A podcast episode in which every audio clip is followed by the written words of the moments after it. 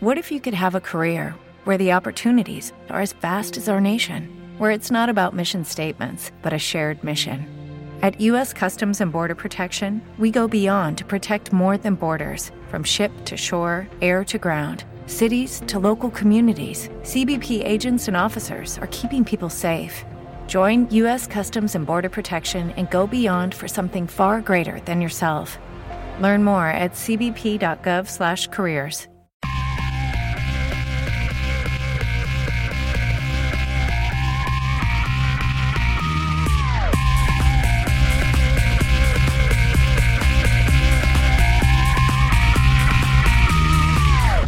Hola a todos, bienvenidos al cuarto episodio de Ímpetu. Hoy tenemos con nosotros a nada más y nada menos que Victoriano Izquierdo. Victoriano es uno de estos genios que llamamos polifacético. Empezó súper prontito en Internet con un blog para el instituto y este camino le llevó a la fotografía, donde destacó como uno de los fotógrafos más importantes de este país. Más tarde decidió dejar la fotografía un poquito de lado y irse un año fuera a estudiar. Estuvo en Cambridge y, Nueva York y a, su vuelta pues decidió meterse en informática. Este camino le llevó a hacer una carrera y un máster y ahora que ha terminado está montando su propia empresa, Graphics. En esta conversación vamos a tratar muchos temas, entre ellos cómo consiguió convertirse en un fotógrafo súper conocido en apenas dos años, por qué decidió dejarlo un poquito de lado y dedicarse a la informática y cómo lo da todo ahora con su empresa Grafest. También nos contará cómo, por ejemplo, encaja sus las críticas negativas hacia él, eh, sus trucos principales para aprender súper rápido, quiénes han sido y son algunos de sus mentores e ídolos, sus libros favoritos y mucho más. Os aconsejo que si no os queréis perder nada de esto, escuchéis la entrevista hasta el final. Y antes de pasar con Victoriano, os quiero contar una cosilla que me hace muchísima ilusión y es que este cuarto episodio de Ímpetu está patrocinado, sí señor, está patrocinado por Joan Boluda y sus cursos de marketing online. Como estoy aprendiendo mucho y todavía me queda mucho por aprender con esto del podcasting, me he cogido el curso que tiene de, podcasting en su, en su web. También tiene uno de marketing y otro de marketing online que me van a venir genial. Pero bueno, aparte de eso también tiene cursos de WordPress, de Genesis, de productividad, en fin, de un montonazo de cosas que os van a venir súper bien para montar vuestro negocio en, en Internet. Así que si queréis echar un ojo y os aconsejo que lo hagáis, eh, id por favor a boluda.com barra ímpetu. Ahí podéis encontrar todos estos cursos. Y ya la última cosa, ultimísima, de verdad que me callo, es que si queréis recibir más nuevos episodios de ímpetu cuando salgan, la mejor forma es que os suscribáis desde vuestro móvil. Para hacerlo desde Android, os recomiendo que os bajéis la aplicación Player FM, que es gratuita, y desde ahí os podéis suscribir a ímpetu. Si tenéis un iPhone, buscar la aplicación de podcast, que sí que hay una instalada en el teléfono, tiene un icono moradito y ahí os suscribís. Así, cada vez que salga un nuevo episodio, os enteraréis. Y nada más, esto es toda la chapa que os tenía que dar y por fin empezamos con Victoriano Izquierdo. Hola Victoriano, ¿qué tal? Hola, ¿qué tal? ¿Cómo estamos? Muy bien, ¿y tú?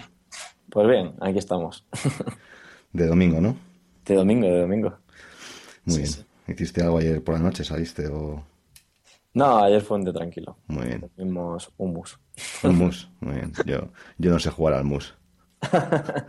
No, me ha intentado enseñar, pero al final no, no he aprendido. No, no, te digo que humus, ¿eh? o sea, comer humus, no jugar al mus. Ah, humus. Esto es los judíos. Humus. Ah, muy bien. ¿Y dónde comisteis, dónde comisteis humus? Ah, pues en un sitio que está muy bien. Se llama, bueno, yo descubrimos y tal por un amigo que se llama Daniel Lobato, eh, que trabaja en Red Hat, de hecho.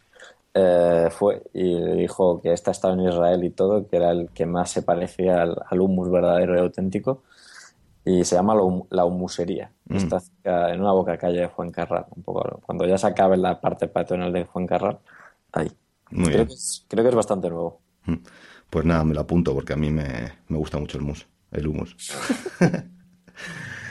bueno, pues, pues nada, la, un poco lo primero que, me gustaría saber es cómo, cómo, te sueles presentar tú a la gente que no te conoce, como si alguien te pregunta a qué te dedicas o quién eres, qué has hecho en tu vida, cómo le, cómo le sueles contestar. pues es complicado, porque he hecho varias cosas distintas Y, y, es que además estoy todo el rato cambiando. O sea, por ejemplo, ahora lo, estamos montando una startup. O sea, ahora mismo estoy en plan, esto que llaman emprendedor, entrepreneur o lo que sea, porque, bueno, creo que hablaremos más adelante de eso. Sí. Eh, entonces, pero también he sido fotógrafo, estudio informática. Entonces, bueno, lo que a la gente le suele quedar así más para al final definir a uno es que has estudiado, estudio informática y qué otras cosas así a lo mejor has trabajado. Entonces he trabajado fotógrafo y, y, ahora también, pues eso, montando una startup. ¿Es con lo que más identificado te sientes ahora mismo, con lo de emprendedor? Sí, ahora mismo sí, porque la mayor parte del tiempo estoy con, eso. Entonces, eso además es un conjunto de mil millones de cosas. Lleva parte de diseñar productos, lleva parte de aprender cómo se hace un negocio, cómo contratas gente, cómo hablas con inversores, eh, cómo, o sea, es un batiburrillo de mil cosas. Sí, sobre eso quería hablar también un poco las cosas que has aprendido durante esta época, pero bueno, un poquito más, un poquito más adelante. Y digamos, ¿cómo, cómo empezaste un poco, digamos, la, la parte más profesional, ¿no? ¿Cómo empezaste pues en internet, en la fotografía, en todo esto? Porque, bueno, fueron, fueron, fueron bastante de la mano, ¿no? La fotografía, internet y, tus comienzos. Sí, sí, totalmente. O sea, todo empieza porque en, yo me abro un, un, blog para el instituto donde estaba. O sea, era una promesa electoral que hice. ¿Y cómo y, fue eso? pues esto era 2004 o así, o sea, hace ya muchos años. o sea, más de 10 ya, joder. Que era cuando yo creo que a todos nos empezó a llegar el, el ADSL a, a casa. Y, y, entonces, el, de alguna manera, todo el mundo usaba Internet para comunicarse, digamos, one-to-one. O sea, uno a uno vía Facebook, o sea, Facebook, digo, vía Messenger de entonces, iba a decir Facebook Messenger. No, el Messenger original, el MSN. Sí. Y, y entonces, de alguna manera, yo que mi madre es profesora de la universidad, había podido un poco ver Internet antes que la gente, porque el Internet en España yo creo que lo primero que tuvieron fueron los, los profesores en las universidades. Sí. Y, y, entonces yo, yo, sabía que había un navegador y todo esto. Es que había gente que no sabía que existía el navegador, yo creo. Solo usaba, abría el Messenger y ya está. Madre mía, como ahora WhatsApp. La, mucha gente se piensa que, que, que, WhatsApp va por la línea de teléfono o algo así. Totalmente. Yo, yo sí, conozco sí. gente que no, que no sabe que tiene internet en el móvil. Cierto. O sea, sí, sí, hay gente, o sea, sobre todo la gente está del mundo rural y demás. O sea, WhatsApp representa a lo mejor, pues yo que sé, el 95% de lo que para ellos significa Internet, ¿no? Uh -huh. Porque bueno, al final, o sea, Internet es sobre todo una tecnología para comunicar y la mayoría de la gente pues se comunica uno a uno o, con un par más en un grupo, ¿no? Entonces, eh, no sé, digamos de que alguna manera yo sí que había visto, de hecho antes que el chat había visto el otro Internet, el de más una manera de conectar con desconocidos, que esto, de hecho, me recuerda porque también, ¿sabes? Cuando yo era pequeño, mis padres son también muy por el mundo rural, el campo y demás, y recuerdo de ir con un tío que iba a una cosechadora que decía que él usaba la radio de la cosechadora no solo para hablar, en teoría las tienen para hablar entre cuando van en una ruta por carretera y van varias cosechadoras pues para hablarse entre ellos, ¿no? Sí. Es gratis, es una radio. Pero como son radios de estas que tienen de largo alcance y demás, pues salían los de estos de radioaficionados, ¿sabes? Sí. Y, y, es alucinante porque eran básicamente pues como forocoches y cosas así, pero con gente con radio. O sea, ¿Y, ¿Y, eso gente... llegaba, qué alcance tenía una radio de esas? Pues muchísimo, ¿eh? O sea, en plan, pero cientos de kilómetros, ¿eh? O sea, yo, yo, sí, sí, yo son cosas que no sabía, ¿eh? Yo tampoco. que sí, pues sí, sí, pero como clubs y todo, como de gente radioaficionada, no te lo puedes ni imaginar. Eso es un mundillo ahí, mm. súper curioso. Pero bueno, con esto lo que quiero decir es que yo sí que le veo un poco a lo mejor el punto de internet de usarlo para ir más allá de, de, tu mundo real, de, tu, de la gente con la que puedes conectar físicamente porque compartes espacio con ellos a diario. ¿Y, ¿no? ¿Y, pensabas en esos términos cuando eras, pues eso, cuando tenías 13, 14 años? Sí, sí, sí, sí. O sea, no sé, o sea, eso era algo como... Supongo que de antes y todo, no sé. O sea, siempre ha sido algo como que me llama la atención. Poder... Me gusta mucho conocer, tener prefiero tener muy pocas relaciones muy muy fuertes con algunas personas y luego muchas más débiles pero con gente muy desconocida porque no sé, como que te complementa más y tal, ¿no? Uh -huh. y, y, entonces yo creo que sería por ahí. Entonces en el momento que llega internet pues bueno dice, voilà, ¿no? O sea, si podemos conectar con gente de más allá Me parece que, es algo como, como cosmológico o algo así en extraterrestres.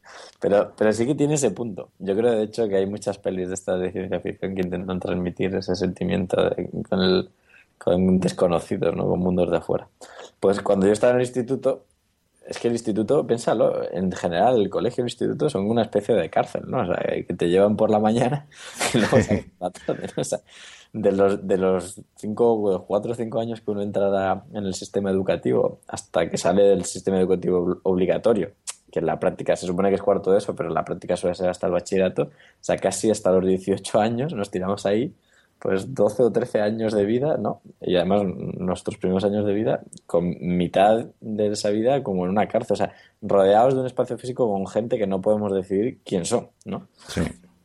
Entonces, de alguna manera, yo creo, o sea, ahora intuyo, porque todo esto es algo que no reflexionas cuando estás ahí, eh, pensaba. Y luego había otra parte que era, que también es otra cosa que siempre he estado muy convencido, que obligarte a escribir algo y en público, para gente que conoces o no conoces, te hace pensar de verdad. O sea, te hace como verdaderamente reflexionar profundamente. O sea, escribir es pensar con profundidad. Totalmente. Yo es algo que, no sé, con lo que llevo luchando ya muchos años. Bueno, ahora por lo menos tengo un diario en el que no escribo a todo el mundo, pero por lo menos escribo para mí y, te das cuenta que pues, cuando pones, cuando pones tus pensamientos en, los plasmas en, papel o en lo que sea, pues, pues te ayuda a, reflexionar. ¿Haces un diario en papel? Eh, bueno, estuve haciendo un tiempo en papel, pero luego me di cuenta de que, de que era demasiado duro y que al final me, era una excusa casi, como escribo tan... ¿Lo haces público o solo, o solo para ti? No, solo para mí. El siguiente paso es hacerlo público. tengo, como un, tengo como un miedo interior a, hacer mis pensamientos públicos y, creo que hoy, en día es una cosa que me tira mucho para atrás porque, porque eso, estamos en la era de, compartir ¿no? y de... Y de y de pues eso de, ayudarse unos a otros y, al final por, por esto que me esto es un obstáculo yo creo que la parte de hacerlo público más que nada es porque el miedo que tenemos es que determinada gente que nos conoce nos rodea nos descubra cosas que a veces ocultamos. O sea, es obvio que no hablamos igual a, nadie. O sea, con cada persona tenemos un discurso distinto y lo adaptamos. O sea, a tus padres no les dices unas cosas que dices, no sé, a tu novia o a, o a un amigo, ¿no? Eh, porque tiene sentido de alguna forma. O sea, más que nada porque a veces si cuentas algo y esa persona no tiene tu contexto de una manera más amplia, eh, la puede malinterpretar o y en definitiva tampoco puede, o sea, para que lo interpretaran bien tendrías que contarle todo y a veces no hay tiempo de contar todo, ¿no? Sí. Pero eso es como la parte de no hacerlo, yo creo. Pero la parte de hacerlo es que a veces te sirve precisamente para no perder mucho el tiempo en algunas relaciones que uno tiene, ¿no? O sea, es decir, si tú de alguna manera eres más abierto y no te lo guardas tanto, habrá gente que efectivamente mm, te haga un rechazo que no te haría si no lo contaras, pero también se te acercará a otra gente que no esperabas que comparte eso más. Entonces, al final, la vida es más corta de lo que parece y además, encima, si lo haces en algo como Internet o algo así, estás expuesto a mucha más gente y yo creo que al final sirve precisamente, pues eso, para filtrar. O sea, aparte de que también tiene ese punto de public commitment, esto que dicen ¿no? un poco en inglés, ¿no? Que si cuando haces algo público también como que te ayuda a, conocerte mejor a ti mismo y a comprometerte mejor con un discurso que haces, no sé. Sí, desde luego, si dices que te que dices por eso a, cientos o miles de seguidores o eh, que vas a hacer cierta cosa y luego no la haces, pues dices, toda esta gente va a decir que qué pasa, que no lo estoy haciendo. Y, y, pero y sobre todo eso que te haces como tomarte más en serio lo que dices. O sea, yo creo que si yo miro ahora atrás, por ejemplo, cuando empecé a escribir en Twitter, o sea, que es 2008, 2000, final de 2007, 2008, o sea, fíjate, ¿no? El año que viene hará 10 años ya. Em, veo eso. De hecho, es que el otro día vi como mega antiguos. Y lo que noto es que ahora, mm, o sea, como que me corto más. O sea, en el sentido de que antes expresaba opiniones de una manera más visceral. Pero mm, primero pensé, dije, joder, me corto más a lo mejor pues porque creo que, no sé, me sigue gente que, no sé, tengo una vinculación más profesional y por tanto no, qué tal, no sé qué. Pero luego en parte pienso que en realidad no es que me corte más, es que soy menos visceral. Y soy menos visceral porque creo que soy más consciente y más responsable de cuando digo algo, hay gente con muy buenos argumentos, que ya me lo ha hecho durante estos años, que me los puede rebatir y decir, joder, no le das una mierda de opinión y una tontería lo que acabo de decir. O sea, de alguna manera, no es que me corte porque tal, sino porque de verdad, de alguna manera soy más consciente de que lo que dices hay que pensártelo mejor, porque hay más gente mirando, ¿no? Y al final te lo piensas mejor y no tienes opiniones tan viscerales y intentas que las cosas, bueno, sean un poco, tengan más matices, ¿no? De las que a veces les ponemos.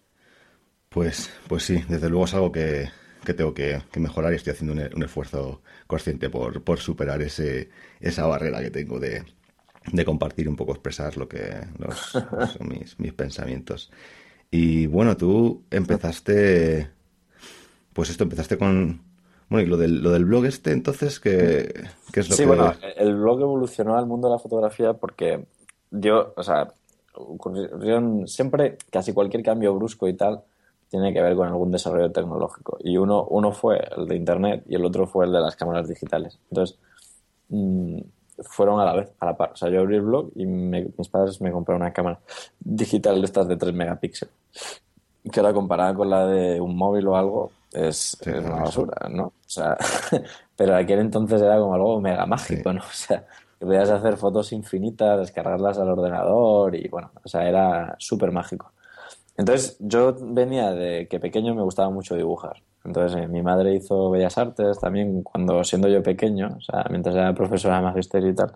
Y entonces siempre me llevaba a pintar por ahí. Entonces, como que me creció un ambiente rodeado también de libros de pintura y tal, como muy dado a, dibujar y demás. Entonces, mm, pero a mí me gusta también usar mucho el dibujo a veces como, no sé, como para representar cosas reales y demás. Entonces, eh, como que fue muy inmediato coger una cámara digital, que existiera algo como Photoshop y luego la imprenta, tu imprenta como es Internet. ¿no? todo lo que antes necesitaba alguien ser muy adulto para disponer de esos medios, ¿no? O sea, antiguamente a lo mejor era pues un montón de años de práctica de dibujar o tener materiales caros, ¿no? óleos y cosas así. Eh, y luego alguien que te publique, que es algo que hay que tener una potra y tal, ¿no? No solo tener talento, sino que alguien te conozca y apueste por ti y te lo diga y demás. Bueno, pues todo eso en, unos años de repente se hizo como súper accesible pues para un niño de 14 años. O sea que... o sea que... Bueno, que digamos que tú cuando empezaste a hacer, hacer fotos ya tenías, ya tenías un poco mucho camino recorrido, ¿no? Porque ya tenías, eh, pues eso, tenías, tu madre estudió Bellas Artes, tú ya sabías mucho de dibujo, entonces cuando empezaste a hacer fotos, digamos que, hmm. ya utilizaste todo ese conocimiento, ¿no? Para, para, para la técnica de las fotos. Sí, yo creo que fue como muy natural, sí. O sea, no sé, o sea, me... Era, tenía sensaciones, no sé, como súper fuertes, ¿no? Súper intensas, que en aquel entonces no era consciente de hmm. ello. O sea, ahora soy más consciente porque ya han pasado más años y, y la vida te da otras sensaciones, ¿no? Y ya las comparas con aquellas pero de esto que es una completa obsesión, ¿no? De decir, primero, ver, poder ver muchas fotos buenas que hacía otra gente de otras partes del mundo, ¿no? Con cosas como Flickr y mm. demás, ¿no? Eh, entonces eso para empezar a hecho. O sea, yo me acuerdo de comprar a lo mejor alguna revista especializada de fotos y tal, que valía carísima, o sea, yo que sé, que te gastas a lo mejor 3 o 4 o 5 euros, ¿no? Una revista, para poder haber, ver a lo mejor 20 fotos medio buenas, ¿no? Y decía, jo, qué chulo, ¿no? Tú imagínate de repente con algo como Flickr poder pasarte el día viendo fotos increíbles, ¿no? Y encima poder interactuar con el tío que ha hecho la foto, saber cómo la hizo, y luego salir tú a hacer esa foto, subirla y que el tío que la hizo también vea tu foto y te diga que le gusta o no. O sea, todo eso yo creo que reduce y acelera ese proceso que durante toda la historia todos los artistas de alguna manera han tenido. Sí, digamos el, ciclo, ¿no? De, feedback, de haces, haces algo y, aprendes de los errores, es mucho más rápido. Exacto. Exacto. Yo creo que es la clave siempre en cualquier aprendizaje, mm. ¿no? Tener un feedback rápido de pruebo, eh, cómo voy, voy a mejorar y tener una sensación de si mejoras mm. o no. Y eso, eso, eso, o sea, Internet entonces crees que es, bueno, Internet unido, digamos, ¿cuáles son, bueno, los, estos, crees que esos son los dos o tres factores que te hicieron mejorar tanto la técnica, ¿no? Porque yo he estado, he estado leyendo entrevistas que te hicieron por entonces y, claro, todo el mundo ahí muy victoriano, que ha empezado a hacer fotos hace dos años y tiene ya técnica de los mejores de España y, todo esto. Y, digo, madre mía. Y entonces, ¿cómo, o sea, ¿tú crees que esos fueron los, o sea, digamos que, este, que Internet y, las cámaras digitales no fue lo que te permitió, digamos, llegar a, a una, a una técnica tan buena en, en tan poco tiempo, ¿no? Claro, claro, y es, que pasaba muchísimas horas. O sea, yo cuando estaba en el instituto, o sea, bueno, estudiaba y era, no, no era mal estudiante ni nada, o sea, que pasaba mucho tiempo haciendo mis deberes y mis cosas, ¿no? Pero casi prácticamente, bueno, también jugaba mucho al fútbol, ¿no? Pero básicamente jugaba al fútbol, o sea, hacía ese deporte y, esto, ¿no? Y era como súper obseso, ¿no? O sea, era como, de verdad, o sea, era como, no había cosa que me, que me gustara más hacer. Era como, una, era como droga, ¿no? O sea, o sea tú lo veías y era como, uff, o sea, quiero más, hacer más fotos, más fotos, procesarlas y probarlas y subirlas y, y hacer otras y ver más fotos de otra gente y, y, veías un color y una técnica nueva y era como, Dios mío, esto es la cosa más maravillosa del mundo.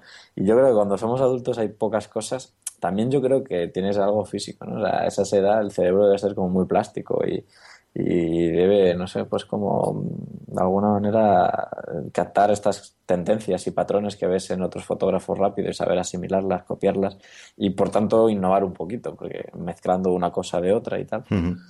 y, y, aparte de... Porque bueno, eso te hiciste bastante conocido eh, en muy poco tiempo, aparte de, de hacer fotos y pasar todo el día haciendo fotos y editándolas y subiéndolas a a Flickr, eh, ¿hacías algo aparte para, digamos, con la intención de ser más conocido, de llegar a más gente, de... Mm, diría que no. O sea, a ver, em, o sea, el, Flickr era algo que funcionaba muy bien, porque era una red social. O sea, hoy día ya, vamos, ha decaído mucho. O sea, yo creo que vas por la calle y le preguntas a la gente qué es Flickr y nadie sabe lo que es, y sin embargo sí sabe lo que es Instagram, ¿no? O sea, Flickr nunca llegó a lo que es Instagram hoy día, porque Instagram lo usa todo el mundo. O sea, casi cualquier chaval adolescente usa Instagram. Pero casi todo. La diferencia es que la gente usa Instagram, pues yo qué sé, de una manera más casi como usa Facebook. ¿no? Quizá a lo mejor tiene un punto un poco más artístico con los filtros y demás, ¿no? Cuidarlo un poco más. Pero no, no ha hecho. Hizo una democratización de la fotografía artística y yo creo que Instagram ha hecho una democratización una popularización aún más mayor de eso, ¿no? Entonces, sí que había muchísimos usuarios. Yo creo que prácticamente, o sea, la primera etapa ahí que tuve, casi todo el mundo que me conocía era por eso. Y bueno, luego también se juntó algún factor más, pues que a partir de Flickr, pues me conocieron de algún medio, ¿no? Y empecé un blog en el país y de ahí, claro, pues también te llega más gente que no es tan de nicho, o sea, no es gente que le porque no es lo mismo que te conozcan muchos fotógrafos que, que te conozca gente que, pues, que no hace fotografía o que no tiene Flickr. Entonces, claro, yo creo que ese tipo de escaparate y tal, pues eh, quizá abrió más a otro tipo de gente, ¿no? Sí. Desde luego. Sí, es una cosa con la que yo, bueno, ahora en particular, bueno, en la que pienso bastante, ¿no? Como si estás dentro de un campo Claro, la mayoría de la gente que te sigue en internet o en general es gente relacionada con ese campo, pero a lo mejor no es necesariamente la gente a la que tú a la que tú quieres llegar. Sí, y de hecho yo creo que en el caso de la fotografía es bastante así. O sea, yo muchas veces decía de no me gusta, a mí no me, no me solía gustar. Hay gente, foros en internet y demás de fotografía que es entre fotógrafos como de criticarse las fotos, ¿no? Pero de, de criticárselas en plan de buscar los fallos. Y yo siempre he estado un poco en contra de eso, porque normalmente la gente que te busca los fallos y son de tu mundillo, em, es decir, se fija en cosas que no son importantes, ¿sabes? O sea, hay que decir, se fijan en reglas que aprenden, ¿no? Es decir, he aprendido a arreglar los tercios, mm. o he aprendido que las fotos no deben estar bien alineadas, no pueden estar caídas, ¿no? Entonces, son como más sensibles a encontrar los fallos, en lugar de fijarse en otras cosas. O sea, el fin de una fotografía no es que haya una regla de los tercios, o sea, la regla de los tercios es que, más bien, teóricamente se ha visto que suele funcionar bien ese tipo de composición. Pero eso no quiere decir que si una foto no sigue la regla de los tercios y tiene tal contenido, eso es 3.000 veces más importante que eso de la regla de los tercios. Y por tanto, si no puedes componer la foto de esa manera, pues chicos, o sea, me pareces un idiota si dejas la foto. A mí me resultó súper útil aprenderla. La regla de los tercios, de que la aprendí, la aplico un montón y, y, bueno. claro, está, está muy bien está muy bien aprenderlas, pero el tema es que hay gente que, como se fía de nada más que de esas críticas, pues creo que eso les limita bastante a... Y además es que ya digo, yo no hago fotografías para fotógrafos, o sea, yo hago fotografías pues para... Primero para mí y después pues para cualquier persona, o sea, es que es un mensaje, o sea, es como escribir para escritores, que también lo ves mucho, ¿no? O sea, o los, o los críticos de cine. Mm. O sea, ¿cuántas veces no? la crítica de los críticos de cine no se parece en nada a la crítica de la mayoría de los espectadores, ¿no? Pues ¿por qué? Porque son gente muy especial, o sea, son un público eh, muy especial, que oye, que está bien. Y, y, a ellos, claro, lo que pasa es que les aburre y enseguida ven, ¿sabes? Siempre están atentos a cualquier cosa que ya han visto mucho en otra película, les parece malísima. Pero si yo nunca he visto eso, este tío lo cuenta de una manera original, pues para mí esa película... ¿Y ¿Tú has tenido algún, alguna crítica porque imagino, sobre todo al principio, una, una crítica así un poco más destructiva, pues puede, puede ah, hacer sí, daño. sí, no, muchísima. Sí, sí, o sea, no, pero a mí una cosa que ¿Y me cómo, cómo, li- cómo lidiabas con ello? ¿Te costaba al principio o, o lo llevabas bien?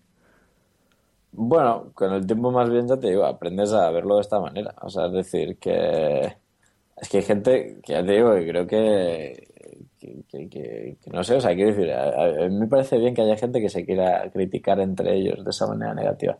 Pero yo es que soy defensor de más bien enseñar por refuerzo positivo. O Sí. sea, de hecho, o sea, yo creo que, por ejemplo, yo porque a lo mejor tenía una personalidad más fuerte, pero conozco mucha gente que tiene mucho potencial y en el momento que tiene una crítica mala o alguien de pequeño, ¿sabes? Pues imagínate que te gusta cantar y de pequeño te dice alguien que no cantas bien, ¿no? Pues luego, eh, a lo mejor, ¿sabes? Frenas ahí una carrera súper buena por, por un idiota que te dice eso. Sin embargo, si más bien se centran en decirte lo bueno y ves que no te dicen mucho bueno, pues ya acabarás parando, ¿sabes? Y- Pero sí, eso es un poco más. Sí, ¿y cómo, cómo lidias con bueno, ellos? O sea, pues eso, a lo mejor, pues ahora, si subes una foto y alguien dice, bueno, una puta mierda de foto, ¿cómo, o sea, cómo, cuál es tu, cómo, cómo lo enfocas o cuál es tu diálogo interno Hombre, para, para decir, ya. bueno, Primero intento empatizar con el tío que lo ha escrito, ¿no? O sea, decir, ¿quién es esta persona? ¿Por qué dice esto? ¿Sabes? O sea, es decir, mm, le he hecho yo algo malo a esta persona, ¿sabes? O sea, no sé, ¿sabes? Era el novio de alguien. No sé, o sea, eh, eso es lo primero, ¿no? Porque es que, o sea, prim- me parece raro que una persona, o sea, yo normalmente hay, suele esconder es una frustración de alguien por Sí. detrás, ¿sabes? O sea, no me gusta pensar de es un envidioso, eso, ¿no? O sea, eso que llamamos envidia por detrás tiene que tener algún Mm. componente. Puede ser un problema personal o puede ser, y esto a veces pasa, de hecho también pasa con el mundo de los emprendedores y todo, ¿no? Que es gente que tiene, adquiere un nombre muy importante en un sector, ¿no? Y entonces hay gente que ellos se consideran mejores y que no tienen, o mejores, o por lo menos muy parecidos, y que tienen 40 veces menos nombre, ¿no? Pero lo que no se dan cuenta es que a veces ese nombre no, los culpables no son esas personas, sino los culpables son pues, los medios de comunicación, que a lo mejor ven a alguien muy joven. O sea, por ejemplo, yo me acuerdo, o sea, un, una- un artículo, alguien en el 20 minutos y tal, me sacó un artículo como muy de, ah, niño joven que hace fotos muy bien. nativo digital. Claro, yo de hecho, Todo el mundo te llama nativo digital. Sí, nativo digital, estas historias, ¿no? Entonces, joder, claro, yo miro las fotos de entonces y la verdad que no eran muy buenas. O sea, o sea, si yo viera las fotos de eso de alguien de esa edad, pues no me sorprendería mucho. Y comprendo que si a lo mejor tienes tu esposo es fotógrafo, lleva 40 años partiéndose el lomo y haciendo cosas muy interesantes, y diga, joder, a mi marido nunca le han dedicado un artículo y este niñato llega y hace unas fotos de mierda y ya está ahí, ¿no? Entonces, empatizo hasta ese punto, pero lo que hay que darse cuenta es que, o sea, yo nunca he pedido jamás a nadie ni que me haga una entrevista en un medio de comunicación, ni que me, ni que mucho menos me ponga determinado calificativo. Sino, que hay periodistas que suelen buscar y saben que funciona muy bien el titular de chaval joven consigue X, ¿no? Y eso ya te digo, pasa con O'Reilly Auto Parts puede ayudarte a encontrar un taller mecánico cerca de ti. Para más información, llama a tu tienda O'Reilly Auto Parts o visita oreillyauto.com.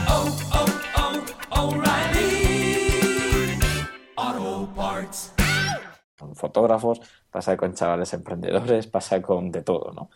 Y al final los, pe- los pecadores más bien son, uno, la gente que demanda ese tipo de información y le gusta y tal, y dos, los periodistas que, bueno, los pobres también tienen que hacer muchas noticias y, y eso, ¿no? Entonces, es decir, por un lado lo entiendo, pero por otro lado, joder, también, quiero decir, puede hacer daño. O sea, yo en aquel momento eh, más o menos creo que tiene una persona robusta y por eso no me hacía daño, pero sí que conozco otra gente que, que bueno, de hecho, joder, mira los youtubers, ¿no? O sea, habrá youtubers que, que míralo, o sea, que lo pasan muy Sí. mal, o sea, que entran en depresiones Sí, y cosas que los así. ¿no? comentarios de YouTube son incendiarios. Sí, sí. Y, y al final se olvidan de que muchas veces son chavales de, yo que sé, Sí. 15, 16 años que es normal, que, que no, que sean inmaduros y se les puede ir la olla muy fácilmente. O sea, tú imagínate los, es que, sabes, a veces a lo mejor tú me dices, joder, es que era relevante, famoso y tal, pero o sea, yo no soy nada, o sea, yo no habré llegado a un mínimo de famoso del, del 200 youtubers más famoso que habrá en España. O sea, estos tíos tienen millones de personas que les, que les ven los vídeos cada día. O sea, o sea, es que es, eso es increíble. O sea, yo ya flipé, una vez me reconocieron por la calle aquí en Madrid cuando tenía 17 o 18 años, era como, joder, me ha reconocido un tío que no conozco por la calle. O sea, los youtubers estos no pueden salir de su casa. O sea, hay gente acampando en la, en su, la puerta de su casa. Por eso te digo, o sea, que no tiene nada que ver. O sea, yo me, les compadezco, o sea, es como de, los pobres. Se han, se, han, metido en un mundillo que, vamos, o sea, eso debe ser brutal. Mm. Entonces empatizas con la, con la persona e intentas entender cómo, Sí, yo creo que hay que intentar empatizar porque este tío me está escribiendo mm. esto, ¿no? Y, y, muchas veces, casi siempre hay algo, o sea, es que nunca es ni todo ni nada, ¿no? Pero normalmente es eso, suele ser de que, no sé, alguien que tiene la percepción de que estás teniendo más prensa o más reconocimiento que otras personas que él conoce que son mejores que tú. Y es muy probable que haya mejor, o sea, lo más seguro es que haya gente mejor que tú que tenga menos prensa, porque tener prensa es, tener suerte, ¿no? O sea, no, no, no creo que sea proporcional tener mejor prensa con talento, ¿no? Eh, pues por lo que sea hay gente que vende más por cómo es que, que por otro, ¿no? Y entonces, bueno, pues yo qué sé, hay que aceptarlo, pero tampoco hay que centrarse, porque a veces, te digo, se pasan también en la crítica. Sí, y una cosa que me, que me ha flipado bastante cuando lo he leído, cuando he leído las entrevistas y bueno, todo esto que tienes de cuando, bueno, de la época hasta que hacías muchas fotos del instituto y tal, es que ya tenías muy claro entonces de que no te querías dedicar a la fotografía, ¿no? O sea, como que en el plan estabas en el, en, lo más alto, como quien dice, de la fotografía y tú diciendo a todo el mundo que no, que no me voy a dedicar a la fotografía, que no seáis pesados. Sí, porque, bueno, me di cuenta más o menos rápido por, por experiencias, porque bueno, tuve la suerte de que podía hacer cosas, digamos, de una manera mm, profesional, o sea, que me pagaran por hacer fotos, eh, bastante joven al principio.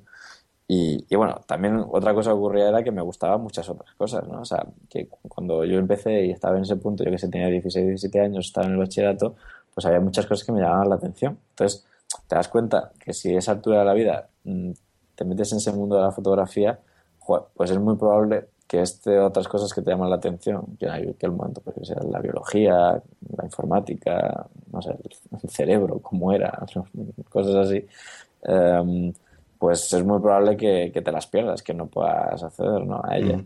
Entonces, por ese lado, ¿no? Y por otro, sobre todo, era que verdaderamente al inicio de trabajar profesionalmente en eso me di cuenta que era muy difícil que algo así como la fotografía pudiera ser una fotografía, una profesión que me gustara porque tenía un componente muy personal, ¿no? O sea, cuando yo hago fotografía, hago cosas de que me llaman la atención en ese momento vital, ¿no? Y, la, y un fotógrafo profesional no hace, no le pagan prácticamente nunca porque haga fotos de cosas que le llaman la atención. O sea, es de que haga fotos a una modelo para la revista tal, haga fotos de una ciudad mm, para la revista tal, ¿no? Entonces, cuando te hacen un encargo, ser profesional precisamente consiste en eso, ¿no? En entender qué es lo que necesita tu cliente y ofrecerle certidumbre de que lo vas a hacer bien con, la, con la, experiencia que tú tienes, ¿no? Retratando eso. Y eso sin duda está genial y, yo lo he experimentado y, te, puede gustar, ¿no? Y te puede incluso llenar y, perfecto, ¿no? Como yo te digo, el artesano que mm, además de que le encanta tallar, pues sabe hacer una talla de algo que le han encargado, ¿no? Pero de alguna manera yo no me sentía tan cómodo y, más bien, de hecho, dejaba de disfrutarlo, ¿no? O sea, hasta excepto algunos reportajes concretos que sí que eran sobre temas que me parecían muy interesantes y la experiencia era completa, eh, veía que era difícil. Y, además es que también en el momento este la fotografía está pasando un proceso eh, muy muy complejo de, a nivel industrial, ¿no? O sea, eh, básicamente hoy día los, únicos fotógrafos que tienen un poco de estabilidad laboral son los fotógrafos de boda. O sea, incluso los fotógrafos de National Geographic, ¿sabes? Son gente que tienen, o sea, prácticamente National Geographic ya no tiene fotógrafos fijos, digamos, ¿sabes? Bueno, yo creo que vosotros que estáis cerca del Plan y demás. Sí, además tengo un amigo que, que, es fotógrafo y, y sí que ha publicado en, pues creo que sí que ha publicado en National Geographic y ha publicado también para, en, bueno, en Lonely Planet, en, en varias, varios sitios importantes y, y el, eso del tío dice que la mayoría de las fotos las cogen de, de stock. De stock. Eso es, eso es lo que a decir. O sea, estoy seguro que Lonely Planet pagaba fotógrafos por ir a un lugar y hacer las fotos y luego ponerlas en la guía. Aunque las, las, guías de Lonely Planet tampoco son que sean muy visuales de fotos, pero eh, sí que tienen, ¿no? Y ahora me imagino que, que, además tú lo sabrás bien, pues vais a bancos de fotos, que además las venden muy baratas. Pues ¿por qué? Porque hoy día hay bancos de fotos de un dólar, de un dólar. ¿Por qué? Porque es muy accesible la fotografía y aunque es verdad que todavía hacer fotos buenas mm, es caro, porque no hay tantos fotógrafos que mm, al final ese puntito de diferenciación no hay tanta tanta gente que lo haga tan bien, pero si por ejemplo vas a un país como la India, ¿no? Pues sí que entre miles de millones de personas, o sea, no sé cuántos habitantes tiene la India, pero me parece que están en más de mil millones, ¿no? pues entre mil millones de indios, ¿no? Pues con que haya un 1%, bueno, un 0,0 tal que tengan talento artístico y tenga una cámara, pues ese tío puede vender perfectamente fotos a un dólar, porque con que venda 300, que al mes, pues 300 dólares dan de sobra para vivir bien en la India, ¿no? Entonces, claro, compites en un mundo globalizado, global, tal, con plataformas que tu cliente de, de, España, de una pequeña agencia, puede comprar las fotos al tío de la India fácilmente de la página de Stock, ¿no? Entonces, hoy día, básicamente, los únicos fotógrafos que tienen encargos y los cobran bien son los fotógrafos de boda. Porque, claro, el indio no va a tener fotos de stock de tu boda. claro. Entonces, alguien todavía tiene que ir con una cámara a tu boda, hacer las fotos y bueno, y como la gente cuando se casa, más o menos, tiene un presupuesto y recibe cierta cantidad, pues bueno, pues puedes, yo que sé, cobrar mil, entre mil, dos mil euros por un reportaje de bodas un fin de semana, dos días, ¿no? Entonces, eh, esos son los únicos fotógrafos hoy día que tal. Porque ya tengo incluso los de revistas así prestigiosas y grandes. O sea, es que ha cambiado muchísimo. Yo, para que te hagas una idea, fíjate, para que tengas una cosa mental, cuando empecé em, y tenía 16, 17 años, o sea, un, fotógrafo casi sin experiencia, tal, yo he cobrado, eh, pues para revistas de Reino Unido y tal, reportajes que me llevaron una mañana, un día, hombre, también de trabajo, de hablarlo con el tío que lo escribe y tal, pero dos mil libras y cosas así, ¿no? Está bien. Por, por cinco fotos a lo ah. mejor, ¿no? O sea, eso está muy bien, o sea, muy bien, o sea, pero, pero eso, vamos, o sea, eso es que en España, o sea, muy, muy complicado, o sea, tienes que, es que incluso para revistas estas típicas de moda, esos también suelen ganar más dinero, ¿no? Los fotógrafos así de, no sé, de Vogue y cosas así, ¿no? Sí, mi amigo, mi amigo Alex, que probablemente también le, le entreviste aquí en algún momento, eh, dice eso, que, que las, en, el, en, las páginas, sitios de stock, que bueno, que son sitios, para que no lo sepa, son sitios de donde puedes comprar fotos, pues eso es, una, es básicamente un almacén de fotos, ¿no? Que puedes comprar fotos ahí de que pues los fotógrafos las suben y cuando tú la compras, eh, la página se lleva una parte y el fotógrafo otra. Y la mayoría de páginas, la, la página se lleva una gran parte y el fotógrafo se lleva muy poquito. Aproximadamente 70% la página, 30% el fotógrafo. Pues este chico está en, una, en un sitio de, de stock, trabaja sobre todo con una página de stock, que creo que se llama Stocksy, que tiene un porcentaje más, más interesante para los fotógrafos.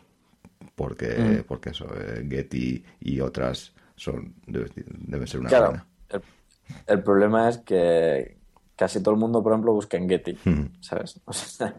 y tienen, por ejemplo, yo qué sé, casi todos los medios de comunicación tienen una tarifa plana con Getty Images, ¿sabes? Entonces, claro, por defecto, si metes en Stocksy, pues sí, es verdad que cada vez seguramente habrá más gente que busque en Stocksy, pero esa es la cuestión, ¿no? O sea, puedo decir tenerlas en Getty y que me lleve menos porcentaje pero venda mm. más. Eh, Entonces es complicado. O sea, yo vendo también fotos de stock. Mm.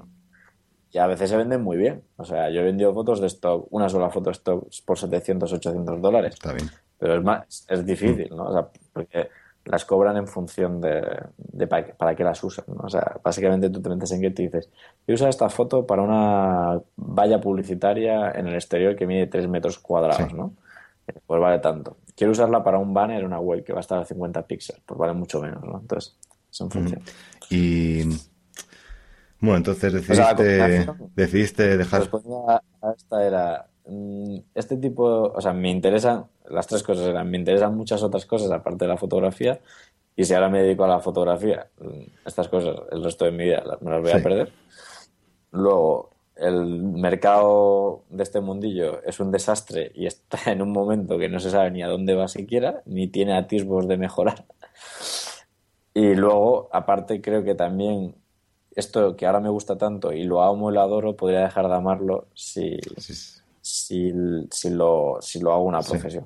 Y bueno, antes de pasar, digamos, a, a, la siguiente etapa, quería preguntarte por un par de, de, de, rasgos de personalidad tuya casi, ¿no? Que es, en una entrevista que, que también que he leído por ahí, no te preguntan, pero bueno, tú, eh, te, hubiese te hubiese gustado dedicarte a la, al dibujo o a la pintura, ¿no? Y tú en plan, pues, pero, pero ¿por qué dices, o sea, como que te, como que te enfadas porque como si, como si no pudieses todavía dedicarte a ello, ¿no?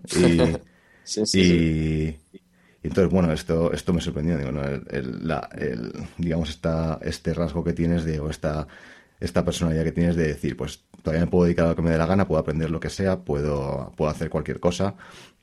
Y también un poco la, ¿no? La, la, curiosidad que tienes, o que eso, dedicándote a la fotografía, pues te interesaban eh, eh, otros campos y bueno, y ahora digamos a la tecnología pues también te interesan otras cosas. ¿De dónde han salido estos, esta, esta curiosidad, ¿no? Y esta, esta mentalidad un poco de, de, crecimiento, ¿no? De, de, plan de no, no soy una persona estática, sino que puedo dedicarme a cualquier cosa, puedo aprender cualquier cosa y, y, dedicarme a ello y, y ser bueno en ello. Pues no sé, o sea, supongo que es de que a lo largo del tiempo he ido cambiando de cosa a cosa y no sé, como que me pico cuando entro en un área nueva, pues intento hacerme muy bueno rápidamente en esa cosa y, y, como he visto que se puede hacer, pues ahora me lo creo con casi cualquier cosa. O sea, por ejemplo, ahora en esto que estamos montando startup, pues tengo que aprender de, yo qué sé, de cosas muy, muy distintas, de, yo qué sé, de cómo contratas a alguien, ¿sabes? A nivel de, de, qué manera, ¿no? Desde cómo le, cómo hablas con esa persona a fiscalmente cómo es, ¿no? El tema, ¿no? Y, y, de verdad que me interesa, no sé, porque de alguna manera te sientes más libre, ¿no? O sea, cuando no dependes de otra gente, eh, sabes mucho de ese tema y no dependes de cómo te otro, te sientes como más libre. Y yo creo que es de eso, ¿no? O sea, de esa idea de no ser dependiente de, de alguien. Y y de todas estas cosas que aprendes nuevas, ¿hay algún algo común entre ellas? O sea, algo, ¿cuál es la utilizas una forma de aprendizaje? En... sí, ¿cómo, aprendes? ¿Cuál es el patrón para aprender? Yo creo que lo mejor es, o sea, sin duda, es encontrar un referente en ese área y poder pegarte a esa persona. O sea, es encontrar un role model, ¿no? Que dice en inglés, ¿no? O sea, decir, ves a alguien y decir, jo, este tío es una máquina o eh, voy a intentar saber todo, ¿no? porque a veces ni siquiera puedes preguntando, porque hay cosas que conocimiento, la mayoría del conocimiento es tácito, ¿no? O sea, tácito más o menos quiere decir que no se puede transmitir, no se puede comunicar. O sea, es conocimiento que, adquieres así de, de, la práctica. ¿no? Conscientemente, ¿no? Y entonces muchas veces si te acercas a una persona que tiene un conocimiento tácito y le preguntas, pues no te sirve mucho, ¿no? Porque no te, lo, no te lo puede transmitir. Pero si pasas mucho tiempo y observas y tal, tú también tácitamente acabas adquiriéndolo casi por osmosis, ¿no? Entonces yo, yo creo que, quizás ese es el truco, ¿no? O sea, encontrar a alguien de referencia y fijarte. Te pegas, te pegas lo bueno físicamente. Es que, lo bueno es que hoy día, hombre, lo ideal es, lo ideal es tener a alguien, si puede ser físicamente. La desgracia es que es muy difícil encontrar un experto en, área, en un área y, y descubrirlo físicamente. Entonces, un poco la técnica hoy día suele ser que los descubres a lo mejor por internet y luego eh, pues puedes hacerlo físicamente, ¿no? O sea, yo hay un, mogollón de gente que conozco ahora súper bien que, que, he conocido años y años por internet y que luego he conocido en persona y tal. Y, y, vamos, ha sido como muy natural, ¿no? Porque lo bueno es que hoy día puedes conocer a alguien muy bien por internet, ¿no? Directamente, porque mm, contamos tal cantidad de cosas. Entonces, si tuvieses que aprender, por ejemplo... ¿Qué quieres que aprenda? Bailar, bailar, bailar. eh... En YouTube.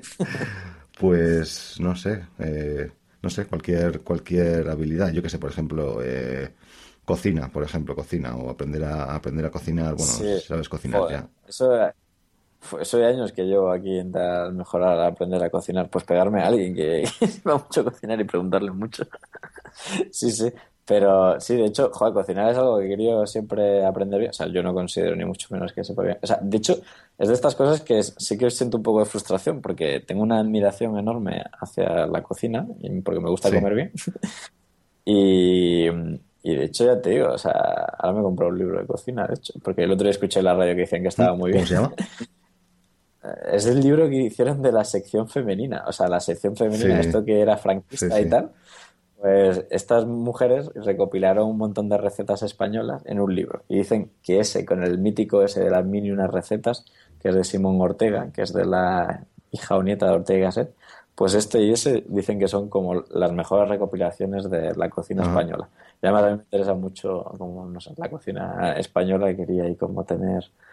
Entonces, eh, me compré ese libro, pero honestamente no creo que el libro vaya a ser lo que mejor me... O sea, más bien es... A veces me gusta tener estas cosas como... Además me lo compro físicamente y, a veces lo hago porque tenerlo ahí físicamente como estorbando hace que me diga, joder, quiero aprender a cocinar, está ahí y tal, ¿no? Es como más bien como algo que me recuerda, ¿no? Es como comparte algo que te diga, tienes que aprender y tal. Entonces, eh, pero he visto mucho, tengo una lista en YouTube de cocina, por ejemplo casi todo es de Jimmy Oliver, el cocinero este inglés, que tiene una serie de programas muy guays, que es el viajando por Italia, España mm. y otros países, cocinando con gente real. Y me encanta, porque además es un muy buen comunicador y me, gusta también aprender eso de él. Muy bien, muy, muy, interesante. Ahora, también un poquito más adelante te quiero preguntar sobre... Pero otra, otra cosa es que creo que para aprender a cocinar hay que cocinar eh, sin hambre. Porque, claro, cuando cocinas no, claro, porque cuando cocinas con hambre no te arriesgas, ¿sabes? O sea, cocinas y dices, joder, no voy a probar tal cosa, vaya que se me chamusque o vaya que no sé qué, y entonces me quedo sin ah, comer y tengo una hambre. Interesante. Claro. Entonces hay que cocinar sin hambre. Y el problema es, claro, que tienes que estar a una hora del día que, que no tengas que comer y solamente cocines. Entonces, claro, digamos que... A mí, una cosa que me gusta mucho hacer es cocinar con gente. Es una en quedas y pues eso, que sea una barbacoa, ¿no? Es como, es como una, pues todo el, digamos, el, la, ceremonia de, cocinar y luego comerte todo lo que has, lo que has cocinado con la gente es como una, una actividad súper satisfactoria. Sí, o sea, sí, yo creo que es lo mejor y creo que es como aprender de verdad, que es un poco, siendo un poco mm. pinche, te manda a cortar y mientras que te manda a cortar dices, por la próxima yo dirijo esto, ¿no? Pues nada, un día quedamos y hacemos, nos hacemos una paella o, un, o algo de Granada. Ah, muy bien, me parece perfecto. Y un libro que todavía no me he terminado, la verdad, pero creo que es, puede ser una buena, una buena introducción a la cocina, es, es de, no sé si conoces a Tim Ferris, imagino que sí. Ah, sí, el de Four Hours ese, ese, es, ese es un poco en plan, pues eso, la, el mínimo esfuerzo para tener platos sabrosos. Y, y va bien, o sea, te las compras. Sí, está, está, muy bien, porque eso sobre todo te habla de los principios de la cocina, ¿no? Es un poco los, los, los, los principios básicos de la cocina y cómo con cuatro cosas básicas puedes eh, obtener un montón de, resultados, un montón de platos diferentes, ¿no? Y... Sí, además es un tío que disecciona muy bien las técnicas, ¿no? Que se aprender a bailar, que se no sé qué, ¿no?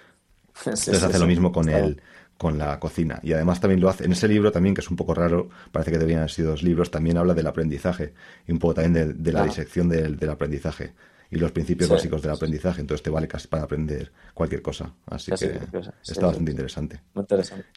Buen pick, eso es como se dicen estos sí. y, y vale, a ver, ¿dónde estábamos? Estábamos entonces, vale, entonces eso, no te gusta la, la fotografía y entonces decides pues no, perdona, no, porque no, te gusta la fotografía, sí que te gusta la fotografía, pero no querías dedicarte a ello. Sí.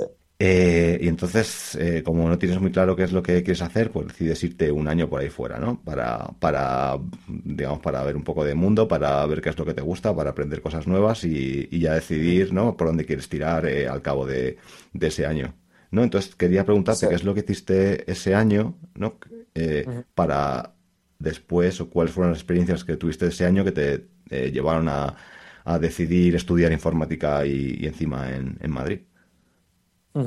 Sí, bueno, ese año fue, o sea, desde mi punto de vista, o sea, como la decisión más arriesgada y más eh, y, y, mejor, o sea, la decisión más valiosa y más orgullosa de la que estoy que he tomado y que creo que, o sea, no creo que habrá tres o cuatro o cinco decisiones en mi vida como que he tenido tanta fortuna de haber ¿Cómo fue el momento en el que se lo dijiste a, tus padres o a, tu, a tus amigos más cercanos?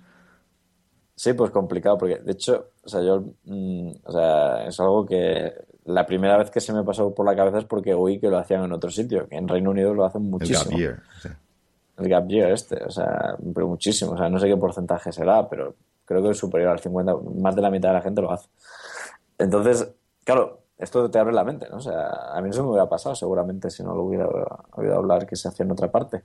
Y le vi todo el sentido del mundo. Porque es decir, es verdad que mm, cuando entres en la universidad, de alguna manera, joder, es una inversión muy gorda, ¿no? Porque es como ya prepararte en un área de un conocimiento muy específico. Aunque es verdad que luego mucha gente acaba trabajando en otra diferente a lo que estudio, pero joder, vas a invertir eh, años muy importantes de tu vida ¿no? Em, en algo y sin saber y, sin estar muy seguro y la mayoría lo que percibía bueno y de mí mismo era que era imposible saber o sea no tenía un, convencimiento de cómo tomar esa decisión es como casarte con, la primera que pasa por la calle no es peor que de hecho que casarte con la primera porque casarte te, puedes divorciar al mes siguiente. Bueno y la universidad también la puedes dejar. Pero de alguna manera la cuestión es que bueno luego la gente tampoco se lo piensa mucho más, ¿no? O sea, como que se ve obligada a tomar la decisión. Y, entonces yo, como tenía la suerte de que había empezado a trabajar de fotógrafo, pues tenía de alguna manera también una justificación laboral, ¿no? Es decir, bueno, pues ese año que me tomo, primero, había tenido la conciencia de que tenía que aprender muy bien inglés, porque como estaba trabajando con empresas de fuera de España, pues una alemana y otra inglesa, pues decía, joder, mi nivel de inglés no es suficiente. O sea, contesto los emails muy lento, casi pidiéndole a la profesora de inglés del cole que me ayude a tal, con Google Translator. Y como me llamen por teléfono es imposible, o sea, no, no, no se mantiene una conversación telefónica en inglés. Y me paso el día leyendo cosas en inglés en internet, y, o sea, yo tengo que aprender bien inglés, ¿no? Entonces, de esa idea de decir, joder, tengo que aprender bien inglés, no sé qué quiero estudiar, y quiero a lo mejor experimentar un poco más esto de la fotografía mm, a nivel eh, profesional, pues eh, dije, la mejor manera es irme a un país de habla inglesa donde tenga demanda de hacer esto. Y entonces me fui a, a, Inglaterra unos meses, tres meses, a Cambridge y luego a Nueva York. Y además no es casual las ciudades. Una era porque donde conocí lo de esta idea del gap year era el típico verano este que haces eh, estudiando inglés tres semanas en Inglaterra y, lo hice en Oxford. Y entonces a, mí me maravilló aquello. O sea, decir, es que era un ambiente increíble. Era rollo Harry Potter, ¿no? O sea, una ciudad universitaria con esas universidades, con ese estilo, con esa historia detrás. Entonces yo dije, yo quiero pasar más tiempo aquí y, como fui en verano, en verano no hay el ambiente que hay durante el curso ¿no? de universidad, ¿no? Entonces yo dije, jo, yo quiero pasar aquí, o sea, quiero saber qué se siente. O sea, de hecho, claro, también me abrí la idea de no estudiar en la universidad que me tocaba. O sea, todo el mundo que conocía, todos mis amigos, era, bueno, pues ahora estudio en la Universidad de Granada, porque yo soy de Granada, y entonces, eh, además, la Universidad de Granada tiene prácticamente todas las carreras, y me quedo aquí como si fuera una continuación del instituto, ¿no? Esa inercia, ¿no? Con mis padres y demás. Entonces, ahí descubrí la idea de decir, joder, el ambiente es fundamental. Y esa es otra de las grandes ideas que he ido descubriendo en mi vida y estoy plenamente convencido. O sea, en el lugar que te coloques físicamente, o sea, lo que te rodea, al final es lo que te hace la persona hmm. que eres. O sea, por eso, o sea, ¿sabes? O sea, la gente que es fanática religiosa está rodeada de otros fanáticos religiosos. O sea, genéticamente son prácticamente igual que tú y yo, pero se cultivan rodeados de esa gente así. Los neoyorquinos son de una manera distinta a los tejanos, pues porque se rodean de otros neoyorquinos, ¿no? Entonces, es decir, si yo quiero heredar algo que tiene la gente tan especial de aquí, de Oxford y demás, me tengo que rodear un poco de gente así.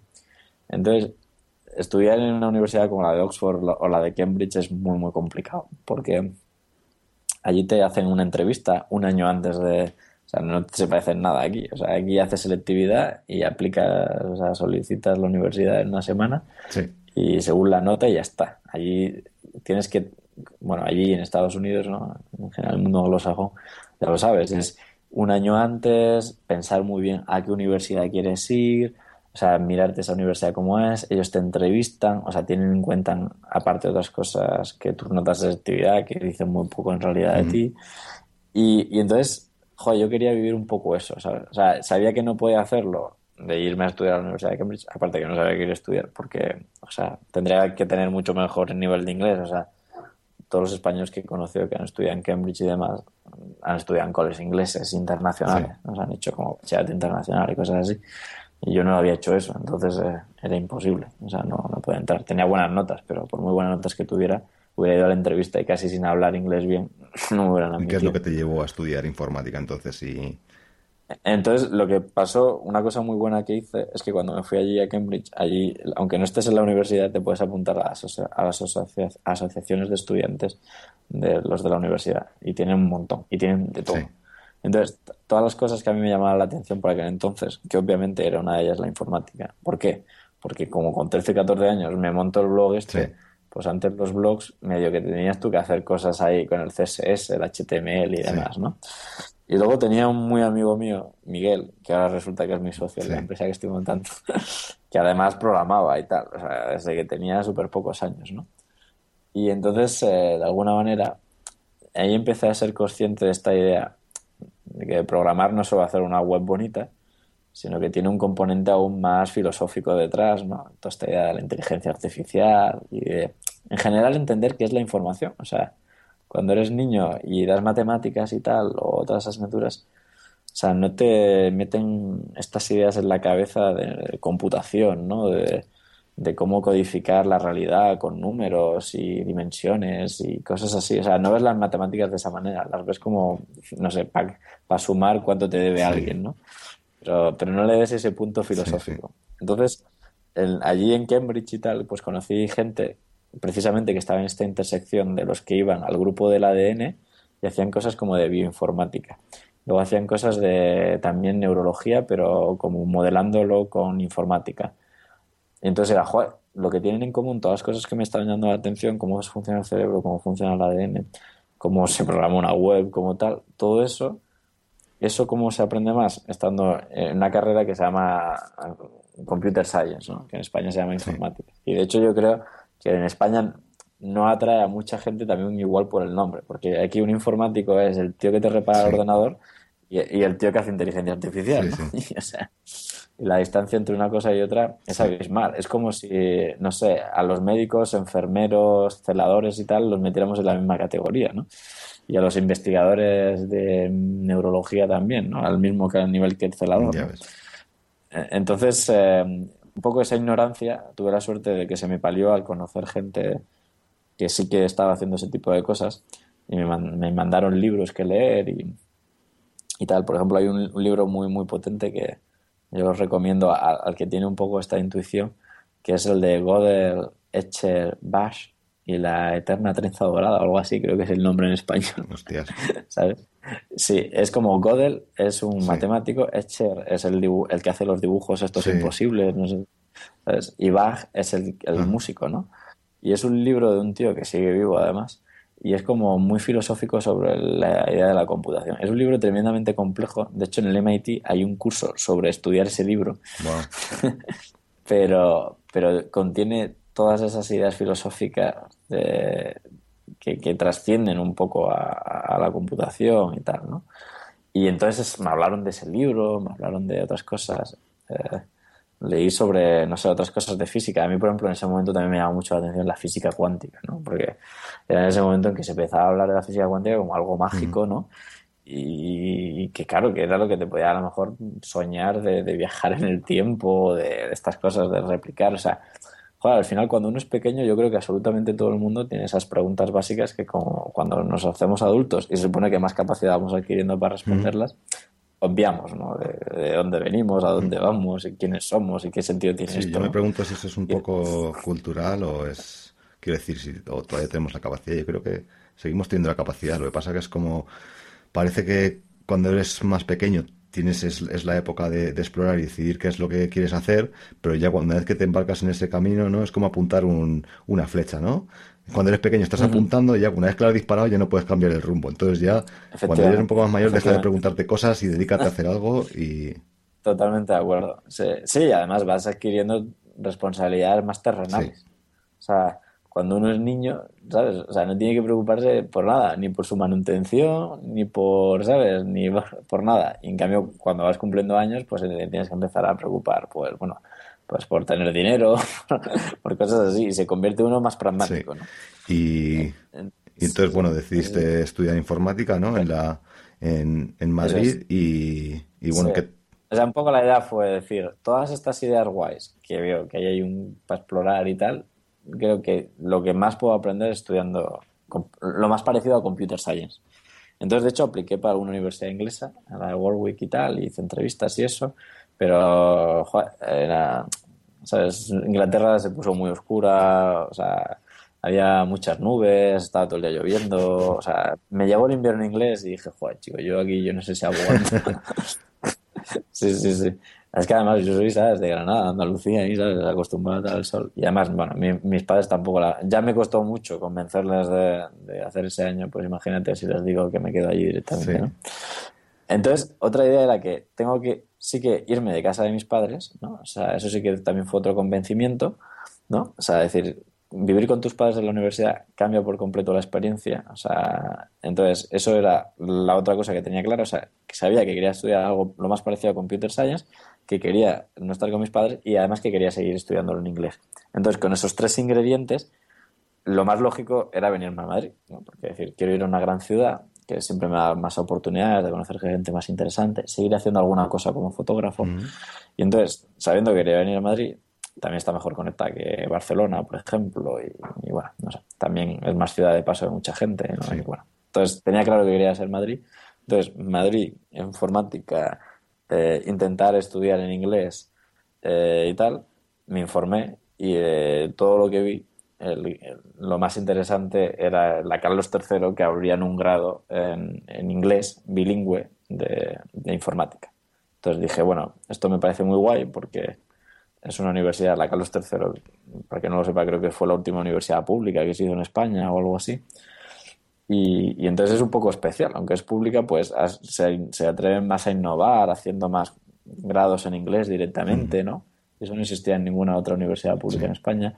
Y también eso significaba que me iban a dar clase profesores que hablaban inglés, y a priori extranjeros y tal, ¿no? De otros países. Y efectivamente, en buena parte ha sido así. También vi que tenía muy buen sistema de, intercambios con otras universidades extranjeras, no solo dentro de Europa, sino fuera. Y de hecho estuve un año en Australia. Y, y entonces, eh, con todo eso, al final pues elegí eso y no me arrepiento para nada. Muy bien, y, y qué cosas crees que te han faltado a lo mejor de, la universidad que te podría haber dado una universidad anglosajona? Hombre, pues seguramente, o sea, lo que creo que las universidades anglosajonas hacen mejor es, bueno, para empezar, por ejemplo, es la idea del campus, ¿no? O sea, el, del espacio físico en sí, ¿no? O sea, una cosa, por ejemplo, que hace mal, por ejemplo, nuestra universidad, eh, la Carlos III es que tiene un campus en Leganés y otro en Getafe. Y el de Leganés es todo de ingenieros y el de Getafe es todo el resto de carreras de letras, economía, no sé qué, ¿no? Entonces, yo en parte he salvado un poco eso porque vivía en la residencia que tenía la universidad y había gente de Getafe, ¿vale? Y me repasaba muchas horas con ellos, ¿no? Pero, joder, ¿sabes? Eso es un problema. O sea, que no haya una diversidad de otras ideas y que en clase siempre estemos informáticos y que solo tengas también, por ejemplo, en los sistemas anglosajones, tú el major, ¿no? O sea, casi lo que estudias, puedes decirlo más adelante, puedes empezar cogiendo asignaturas de carreras distintas, ¿no? Pues eso yo creo que también hubiera sido muy positivo, ¿sabes? O sea, eh, poder diseñarte la carrera cogiendo cosas distintas, ¿no? Sí, poder tener un major y eh, un minor a lo mejor en otra, en otra cosa, ¿no? Que también te interese, porque yo creo que en la mayoría de las universidades anglosajonas tienes que tener los dos para graduarte, o sea, no te vale con un major, ¿no? Exacto, exacto. O sea, eso es otra cosa que me, hubiera encantado que aquí se copiara. Pues y bueno, luego una cosa que sí que creo que cambia y tuvimos la suerte es que se ha pasado a un sistema mucho más práctico, ¿sabes? O sea, antiguamente, eh, o sea, la Carlos III tiene una fama de ser dura como la Politécnica y tal. O sea, la gente se tira muchos años para acabar las ingenierías, ¿no? Y, yo he tenido la suerte, creo, de que entré cuando pasaron a grado y que cambiaron de un sistema muy teórico en el que te lo juegas todo un examen final y tal, de hacer mucha teoría, a, una parte muy práctica de estar haciendo prácticas continuamente, o sea, que también estás agobiado de estar siempre haciendo prácticas y haciendo parciales, pero mm, que creo que es mejor, al final trabajar en grupo, etcétera. Sí, al final yo creo que no aprendemos, hombre, aprendes hasta, cierto punto leyendo y escuchando, pero como aprendes en realidad es haciendo, entonces... Exacto, Yo, yo creo que mm, hay opiniones de todo tipo, ¿no? Hay gente que dice una cosa y la otra, ¿no? Pero a mí sí que me da la sensación de que lo otro era un poco masoquista. O sea, es decir, que hay gente muy buena que sabía esas carreras porque era la gente que era capaz de aguantar todo eso. Pero también se moría mucha gente en esas carreras por el camino que eran muy válidos y tenían otras habilidades también muy importantes que ese sistema los mataba por completo. Sí, además. O sea, a mí, por ejemplo, ese sistema tengo la sensación que también me podría haber hecho mucho daño. Y sin embargo, pude hacer la carrera perfectamente. De hecho, no suspendí ni unas horas en la carrera. O sea, solo una vez dispensé una y tal. Pero vamos, para la recuperación o para el año que viene? O... Sí, sí, sí. sí. Joder, pues, pues sí, sí que fue bien. ¿Qué hiciste? Eh, bueno, claro, iba a decir si habéis hecho... O sea, no tengo, no tengo una nota altísima. Yo creo que está en torno a un 7 o así, que está bien y tal, pero... Pero, o sea, no sé, entre 6 y medio y 7 creo que está. Pero, pero joder, ¿sabes? O sea, saqué todas adelante de primeras y Y, bueno, prácticamente cuando terminaste la universidad ya decidiste montar una empresa, ¿no? Sí, de hecho, la empresa que montamos, o sea, Graphics, sale de mi proyecto de fin de carrera. ¿Y, qué es Graphics? Graphics. Sí, pues, o sea, todo empezó porque vivía en esta residencia de estudiantes y había un como un collage de fotos de estudiantes que habían vivido allí los cinco primeros años. Entonces, eh, la idea era ampliarlo con los actuales, pero el chico que lo había hecho básicamente le hizo una foto cada uno, le pidió una foto cada uno y tal, ¿no? Y, éramos bastante, éramos como 250 personas y tal. Entonces, ahí me puse, hice una web muy rápida, muy tonta, que era que entrabas y le dabas a la webcam. De hecho, copié parte del código de una web que hizo Diego, ¿sabes? Al que entrevistaste en el primer episodio. Sí, sí, fíjate, curioso. O sea, igual si yo no veo aquello, no existe Graphics, ¿sabes? Eso seguro que lo va a gustar Diego. Bueno, no sé si lo sabe. Sí, sí, sí.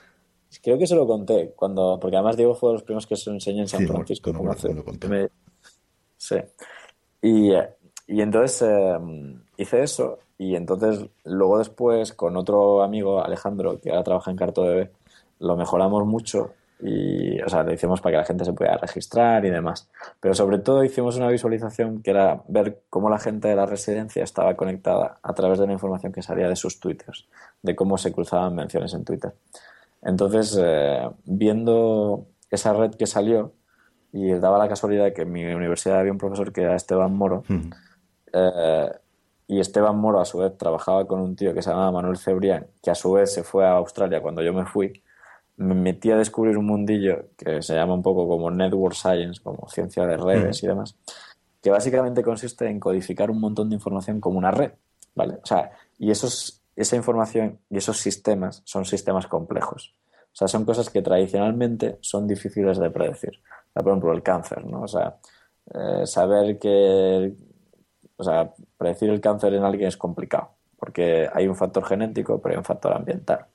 Y al final es una suma o sea, yo un poco siempre la manera de entender estos sistemas es, se usa mucho la metáfora del efecto mariposa, ¿no? Que es una mariposa, ¿no? Mueva sus alas y entonces genera una pequeña corriente que luego genera otra más grande y al final cambia el tiempo que hace aquí una, una mariposa en California. Yo a veces también me parece que se puede visualizar bien con un dominó gigante con un montón de piezas, ¿no? si de repente sopla un poco el viento y se cae otra pieza, pues el dominó se cae de una manera distinta a otra, ¿no? Bueno, pues la cuestión es que nosotros lo que intentamos, o sea, con los grafos es mapear el dominó. Entonces tienes nodos y, conexiones, ¿no? Entonces, em, la cuestión es eso, que podías mapear el cáncer, o sea, usando como nodos las proteínas que interactúan y las conexiones como esta interactúa con esta y esta otra, y, y podías usarlo para entender los países, ¿no? Hacerte una red de países de cómo este importa con este, este con el otro, tal. O por supuesto una red social, ¿no? O sea, de ver cómo una persona está conectada a otra y demás.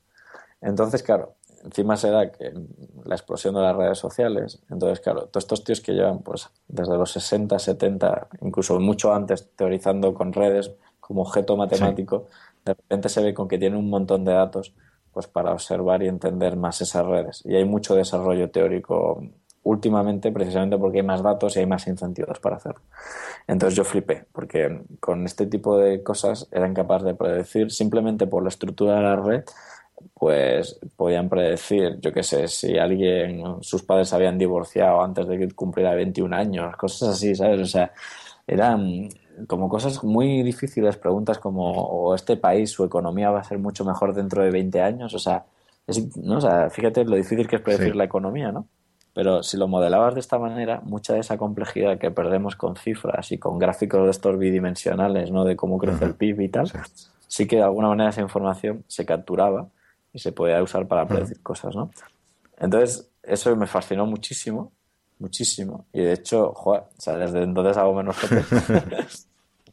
y entonces me... hay un libro muy bueno, si a alguien le llama la atención esto, que me recomendaron Esteban Moro y Manuel Cebrián, que fueron los dos que más me influyeron, porque me pegué mucho a ellos. O sea, Manuel le conocí en Australia y joder, quedábamos todas las semanas, ¿no? Desde entonces hablamos un montón. Em, pues este libro se llama Network, Crowds and Markets y además está disponible en PDF gratis los autores. Es de un tío que se llama Kleinberg, que es un profesor de Cornell.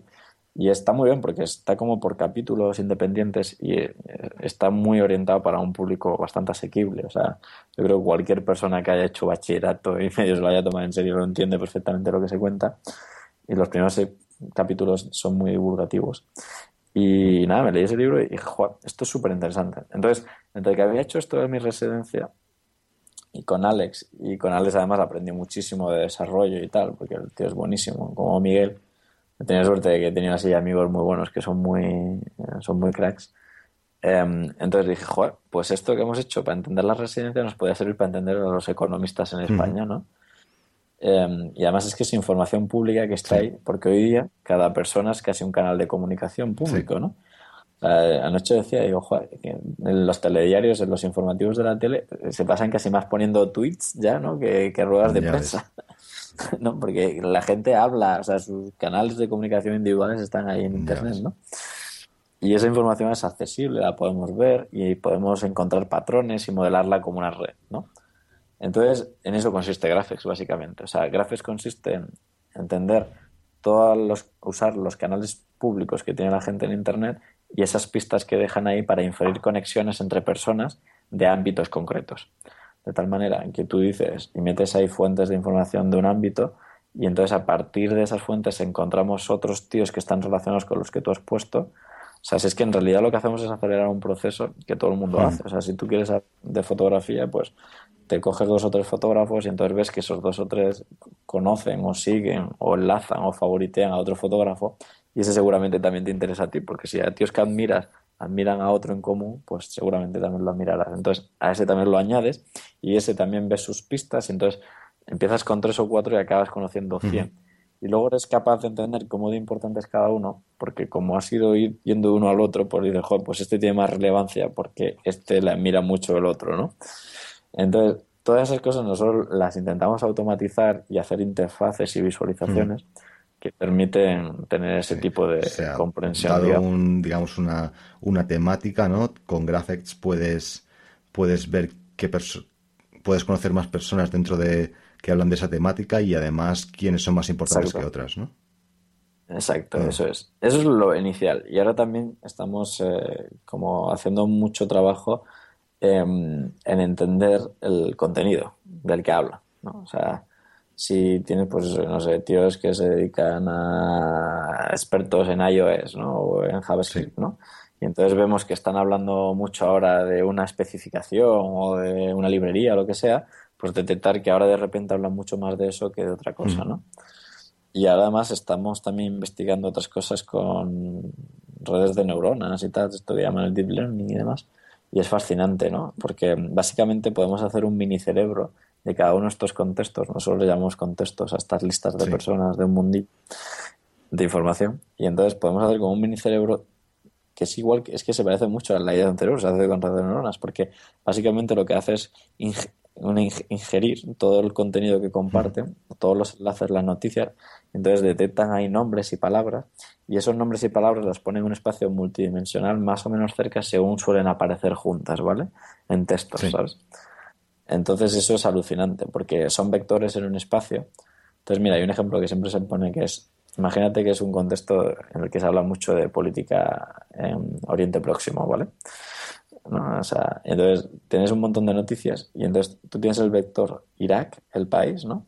Y tienes luego el vector violencia, ¿vale?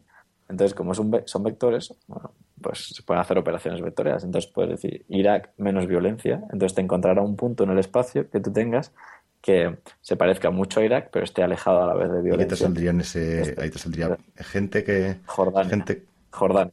Te sale ah, Jordania, que es un ah. país parecido a Irak, pero que no tiene tanta ah. ¿Sabes?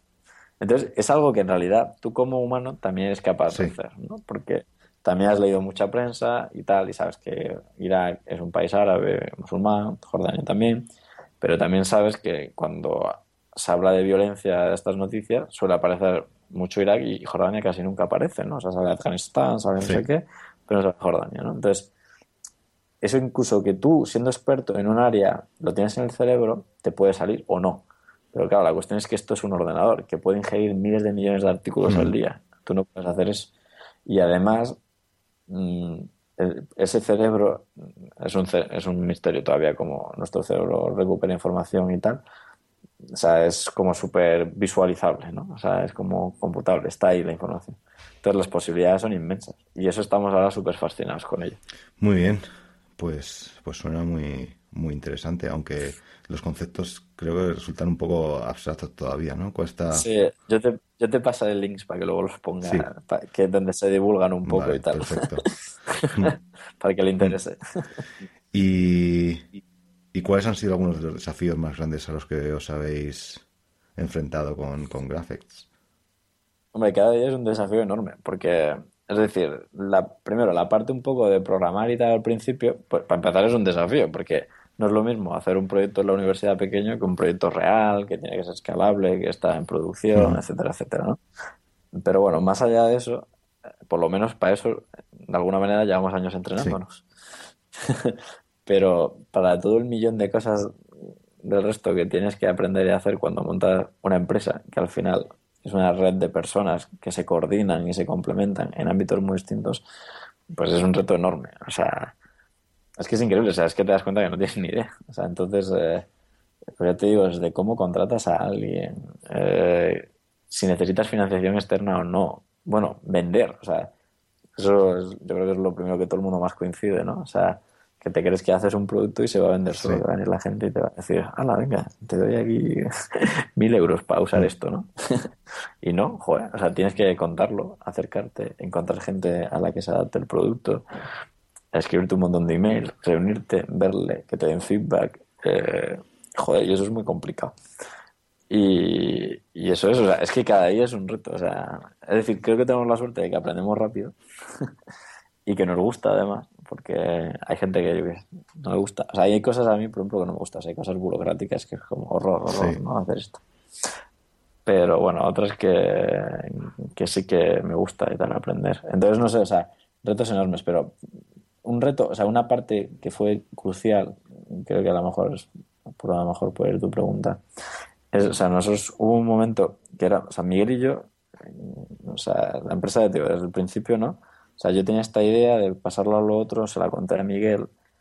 Eh, y entonces Miguel estaba acabando la carrera haciendo como yo estuve en Australia, pero en, Davis, al lado de San Francisco. Estuve en la Universidad de Granada, pero estuve un año allí. Entonces estaba acabando allí le dije, tío, vamos a hacer esto. Y yo acabé un cuatrimestre antes que él, también estaba Erasmus en mm. Roma.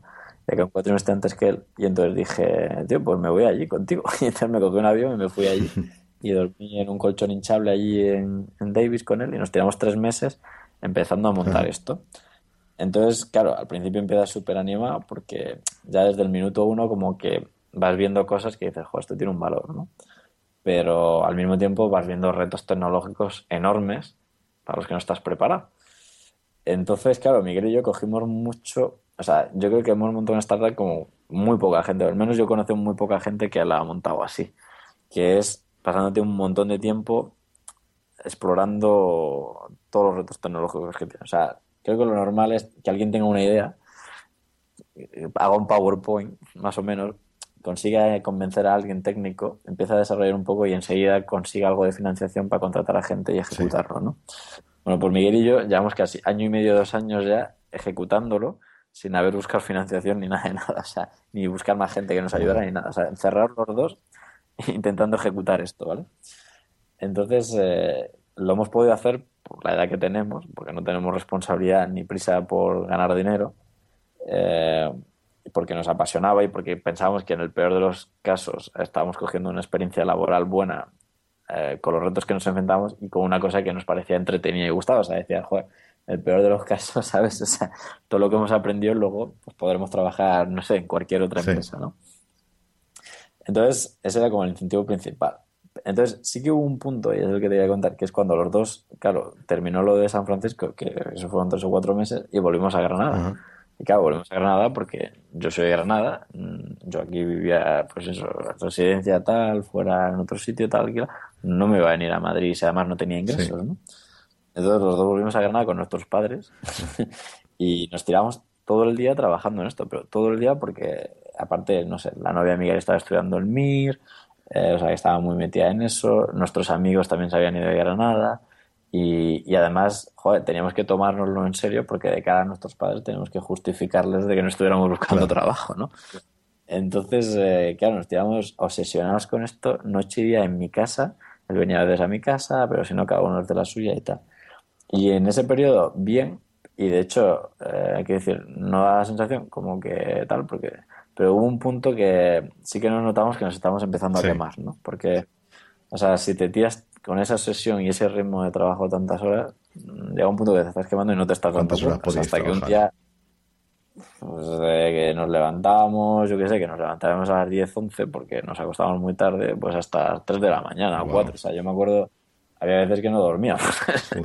Además, Miquel era entonces muy de no dormir. O sea, yo soy más de dormir, pero bueno, y quería estar con él y tal, porque, joder, o sea, estábamos así como muy entregados, ¿no? A esto pero muy mucho, ¿no? Entonces, eh, claro, llega un punto ni hacíamos deporte ni nada, o sea, yo que siempre he sido de correr y tal, o sea, mm, ni siquiera salíamos a correr de tal que estábamos y, llegó un punto que a mí me empezaba a dar en los ojos de una manera, ¿sabes? Tremenda, y ya que me pensaba que me pasaba otra cosa. Y, y entonces, en ese punto hablamos y, y ahí fue cuando, mm, bueno, fuimos a, conocimos a, a Juan Luis Hortelano de Plug and Play y entonces nos ofreció ir allá a Plug and Play. Y nosotros en ese momento es que ni sabíamos lo que era una incubadora, una aceleración. Porque es que no es lo típico, porque conozco mucha gente que monta startups porque, no sé, ven otras startups y dicen, joder, eso está guay, quiero hacer una startup por hacer una startup. Sí, vosotros ¿qué, queréis hacer? ¿Por sacarlo, a, ponerlo a la venta directamente o el producto? Sí, no sé, o sea, nosotros queríamos hacer una startup porque teníamos una idea que nos parecía muy guapa y que veíamos que nadie tenía y decíamos, joder, queremos esto. Entonces no, o sea, es decir, nos pusimos a hacer pues, un producto, no una startup que con mesa de ping-pong, no sé, ¿sabes? Es que hay gente que es más, quiere tener una startup por justificar tener la vida startup, ¿no? Nosotros era más, tenemos algo y luego resultó que sí, que eso se llama startup y eso va a hacer de tal manera. Entonces, ya ahí pues eh, dijimos, joder, conocimos a Juan Luis, eh, además me acuerdo que fue Ricardo Gali, el de Meneame, en, un, en Sevilla, en, un, en el EVE, que es un evento que se hace y tal. Eso lo había contado la noche anterior a Ricardo, y Ricardo, coincidimos desayunando Ricardo Gali y yo y, Juan Luis Orterano y los hombres G que estaban por ahí al lado. Y, y entonces eh, yo dije, Ricardo dijo, oye, pues Victoria está haciendo una cosa muy guapa, no sé qué tal. Y entonces Juan Luis dijo, ah, sí, tal. Y dice, ah, pues cuando necesites cualquier cosa, ya sabes dónde estamos y no sé qué.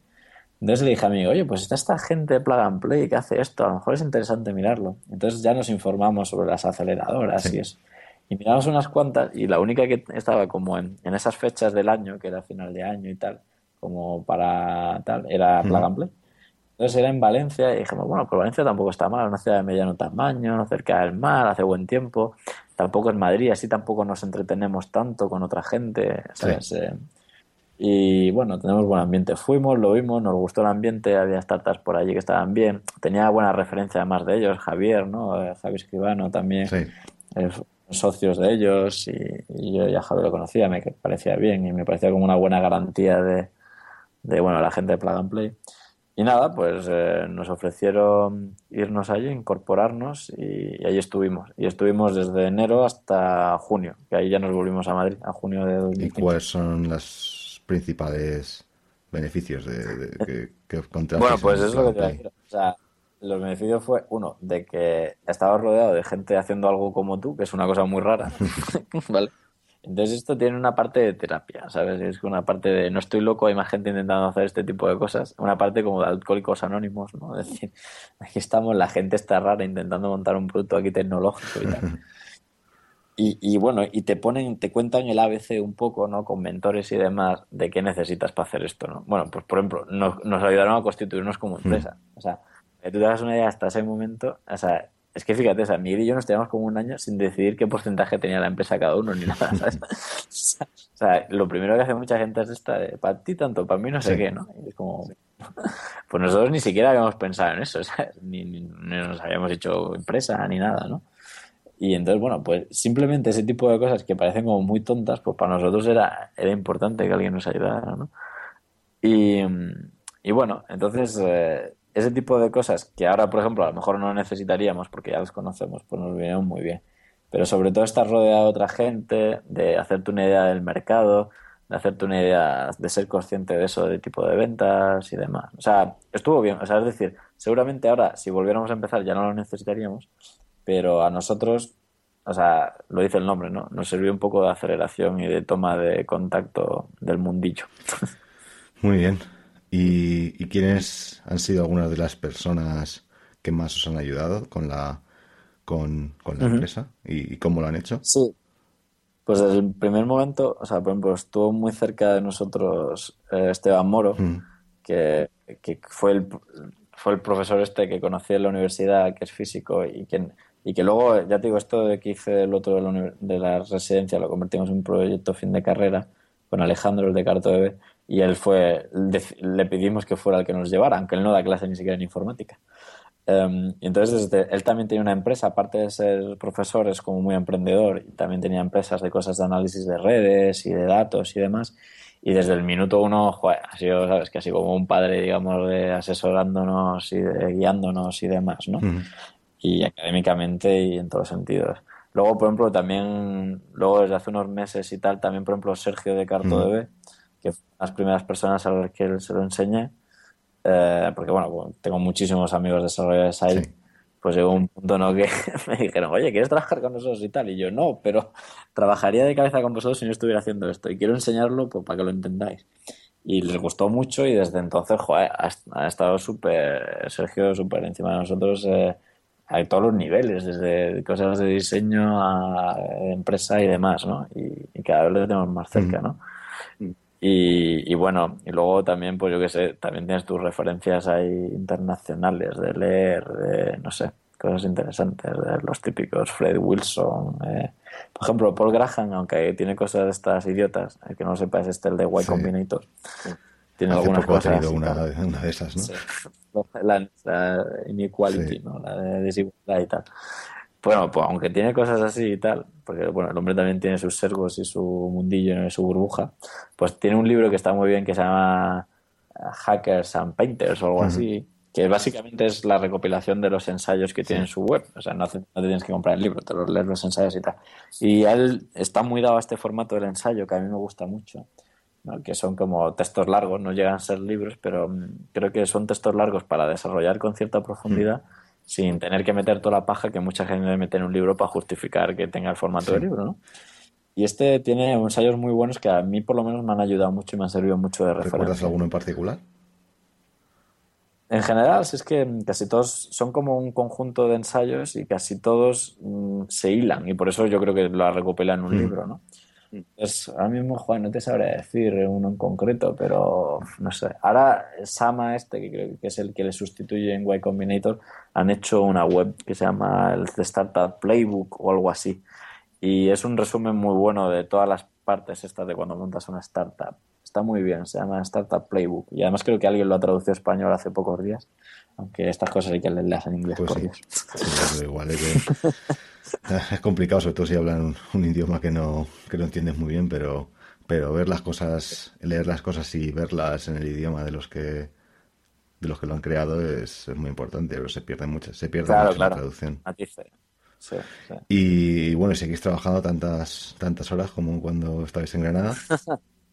A ver, trabajamos más de las que deberíamos, creo, todavía. Pero bueno, es normal, porque, a ver, ahora hemos incorporado a un chico, Juan, que estamos encantados con él.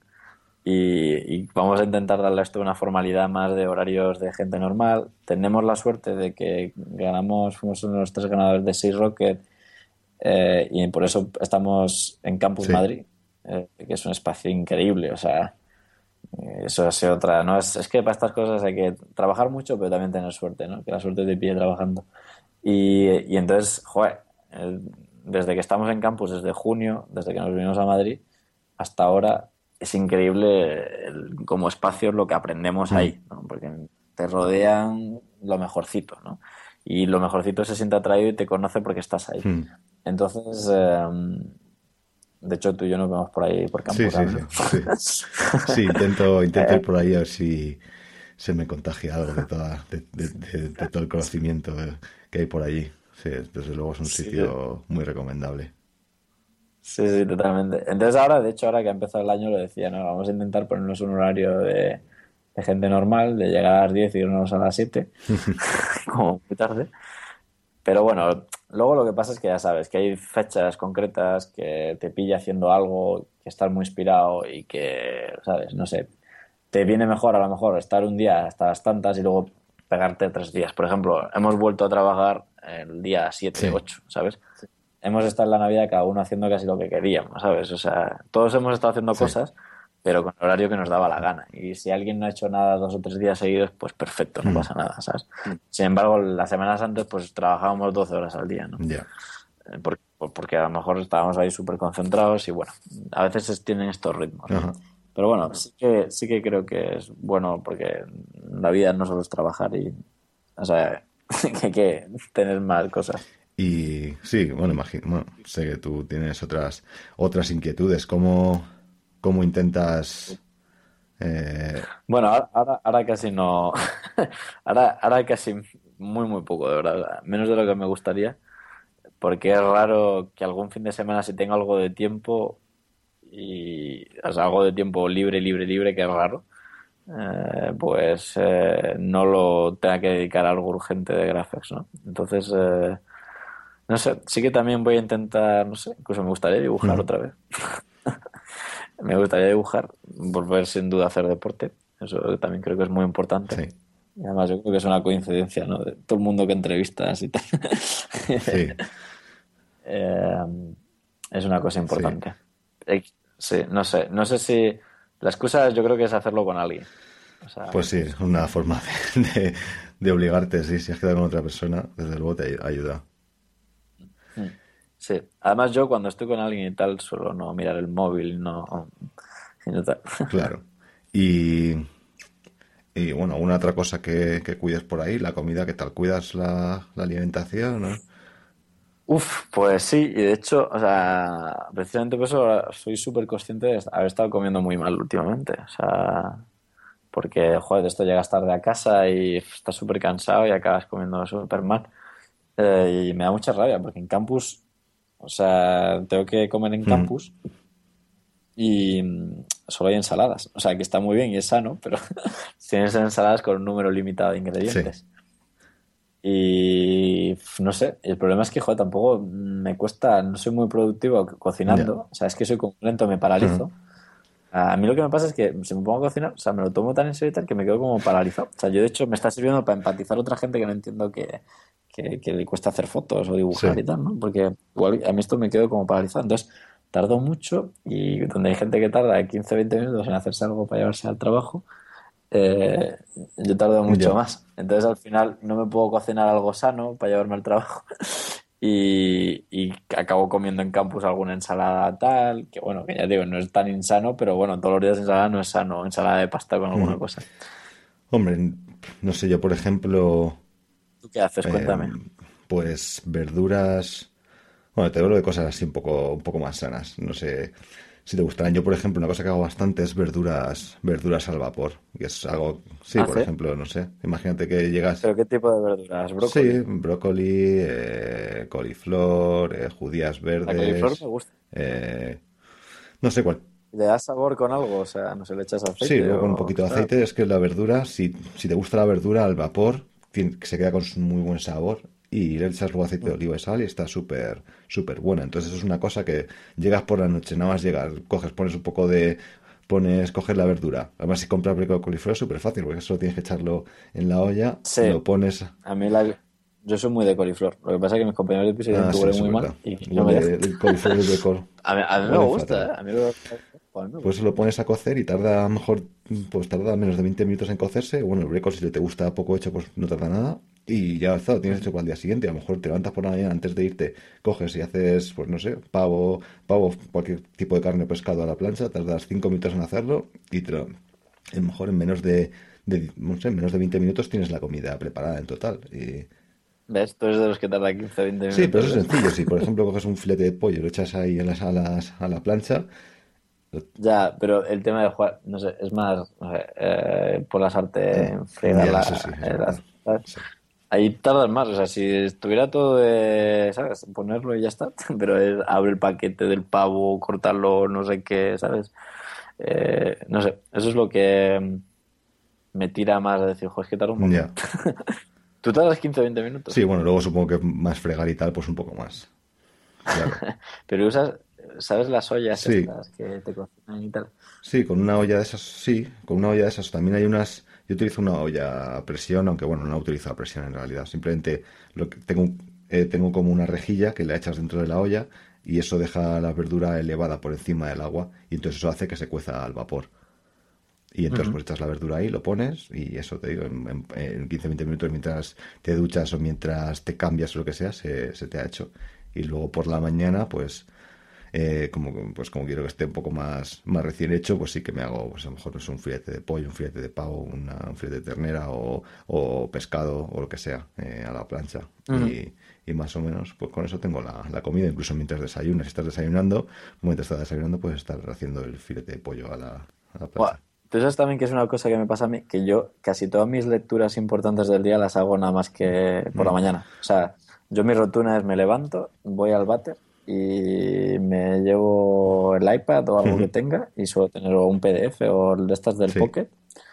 E incluso antes de, procuro incluso no mirar el email Mm. ni nada, porque, ¿sabes? Incluso si es una lectura larga, mejor. La miro ahí y me tiro como, yo que sé, media hora, 40 minutos en el váter, leyendo, sentado. Sí, eso te quería preguntar, ¿no? Porque parece que tienes un montón de...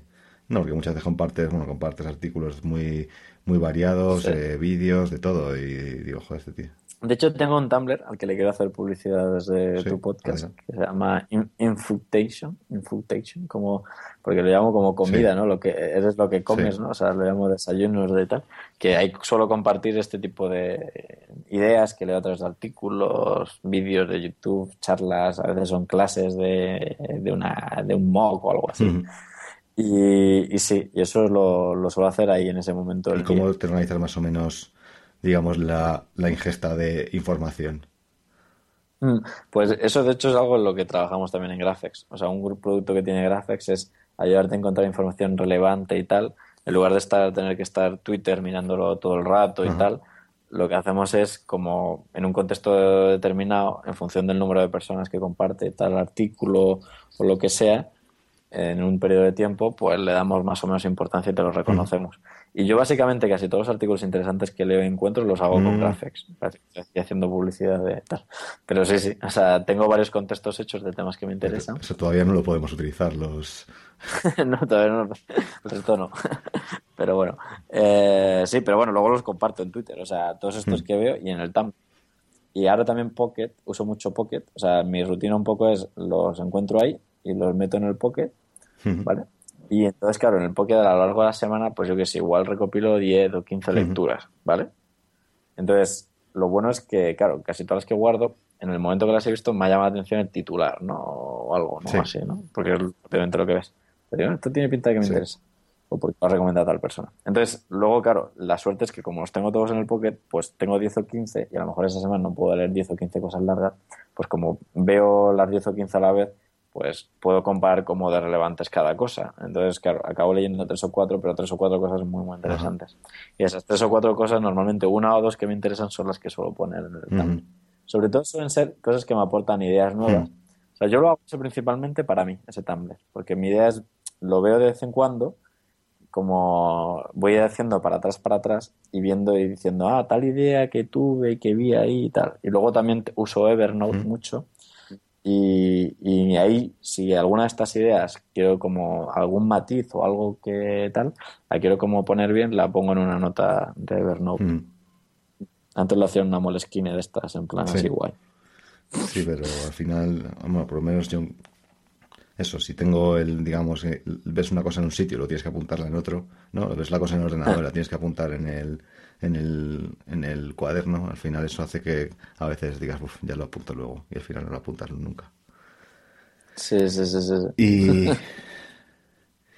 y otra cosa que, me he fijado bastante en ti, ¿no? Que siempre, bueno, como que siempre estás... Ah, pero y también escucho muchos ah, podcasts, que eso es muy Genial. Ah, pues, ¿alguno que te, que te guste en particular o cuáles son tus favoritos? Sí, a mí me gusta, o sea, uno que me encanta y, bueno, es bastante popular, que es el de Freakonomics. sí.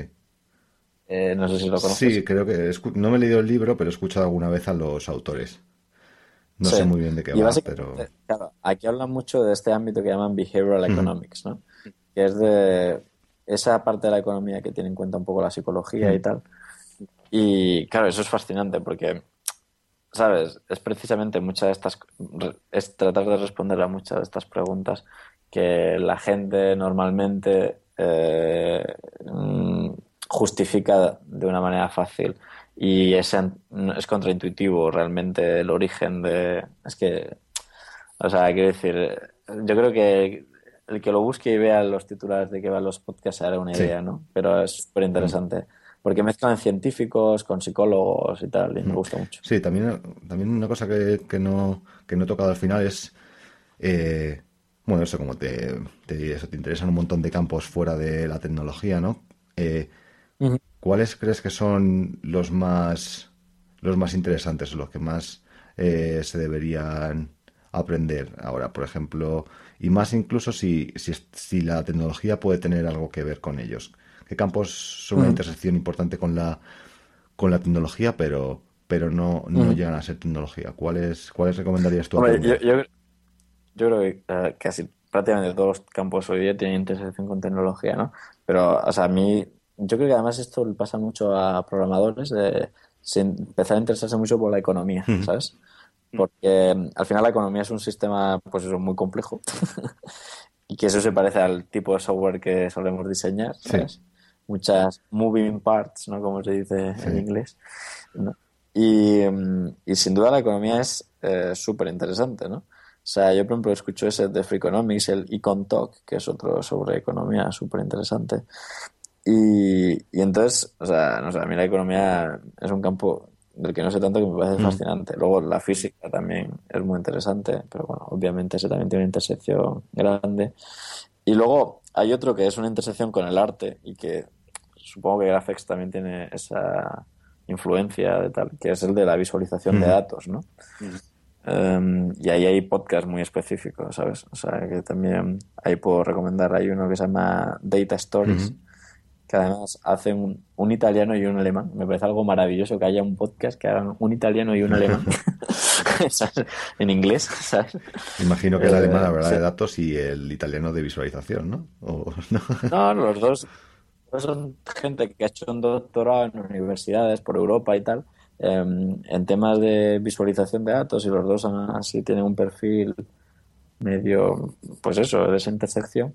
Y, joder, me parece, pues eso, muy bonito, porque el problema que tenemos en Europa, por lo que no somos Estados Unidos, es porque somos una torre de Babel, y bueno, poco a poco, pues entre los Erasmus y que la gente luego hace estancias fuera y más o menos toda la gente joven va aprendiendo inglés, empiezas a ver este tipo de, joder, un podcast europeo de verdad. O ¿A qué te refieres exactamente con Torre de Babel? Joder, pues porque cada país es, o sea, aunque tenemos la Unión Europea y podemos movernos libremente y tal, O sea, al final, eh, cada, país es, es, muy difícil operar. Eh, o sea, veo pocas startups, por mm. ejemplo, ¿no? que, que, su mercado sea el mm. europeo. Sí, ¿no? es difícil. Incluso las empresas españolas piensan más en el mercado americano que en vender el resto de Europa. Más que nada por el Porque idioma. culturalmente, como, bueno, pues eso, el idioma. O sea, yo creo que tradicionalmente ha sido el tema del idioma, ¿no? O sea, cada país y que, bueno, somos una moneda única relativamente desde hace poco, ¿no? O sea, sí. Y bueno, no sé, o sea, eso también me parece interesante. Entonces, no sé, la visualización de datos me parece súper chula. Muy bien. Y como ya para, para terminar, que ha sido una, una, conversación un poquillo, bueno, hasta un poquillo extensa, hasta hemos tocado un montón de, de cosas, pero, pero, pero, bueno, llevamos casi dos horitas. Y quería preguntarte eh, sobre tus, ¿no? Cómo mantienes tus, amistad, tus amistades y tus contactos, ¿no? Porque eso me he fijado de que, de que siempre estás quedando con una persona u otra, cenando, tal, comiendo, quedando para comer con uno u otro.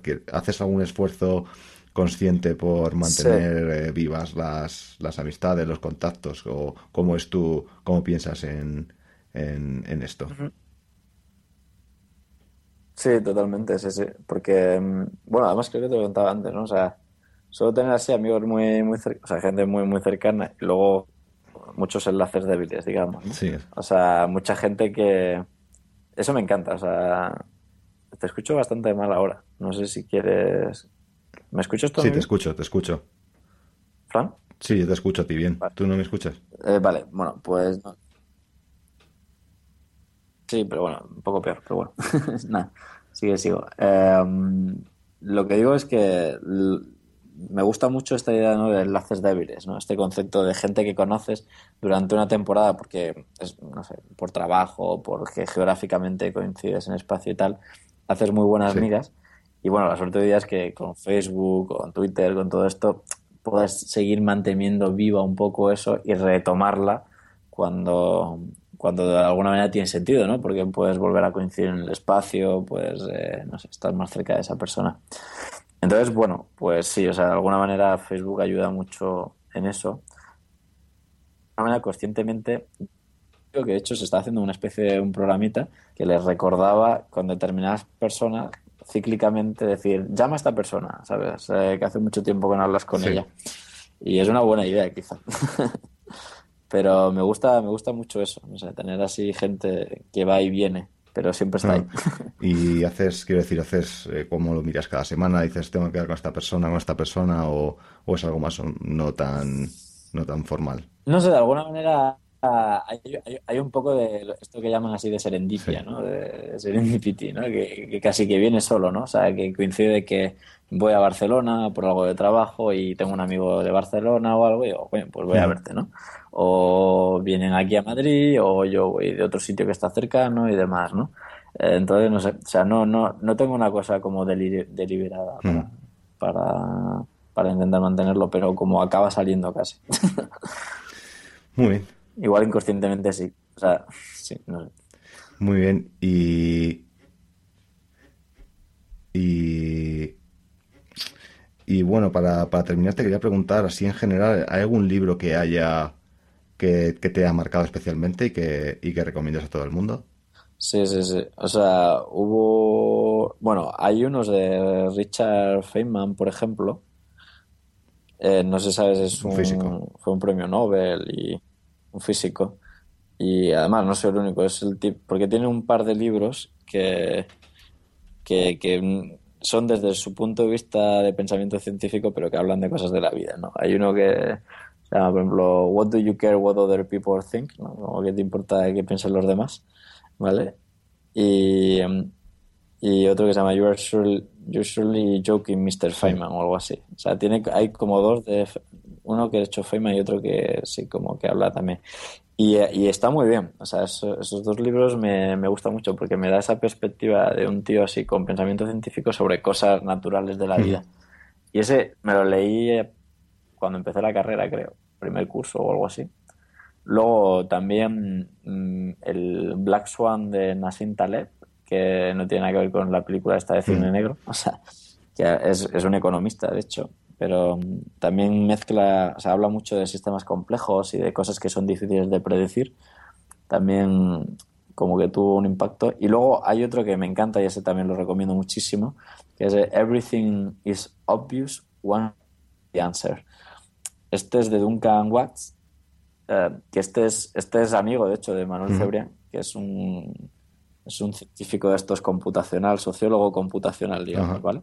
Y entonces habla de muchas cosas de sociología, pero desde el punto de vista de los datos, ¿no? De cosas que han aprendido con observando datos de gente y sistemas complejos. O sea, y entonces está muy bien porque es muy divulgativo, o sea, no tiene matemáticas ni fórmulas ni nada de nada, simplemente te cuenta procesos complejos sociales desde el punto de vista de lo que ahora saben con datos. Entonces, además, el, nombre yo creo que ya dice mucho, ¿no? Como todo es obvio una vez que sabes la respuesta. Y, em, y sí, esos, libros los recomiendo y creo que han marcado bastante cosas que ahora, no sé, por ejemplo, tenemos en cuenta en Graphics.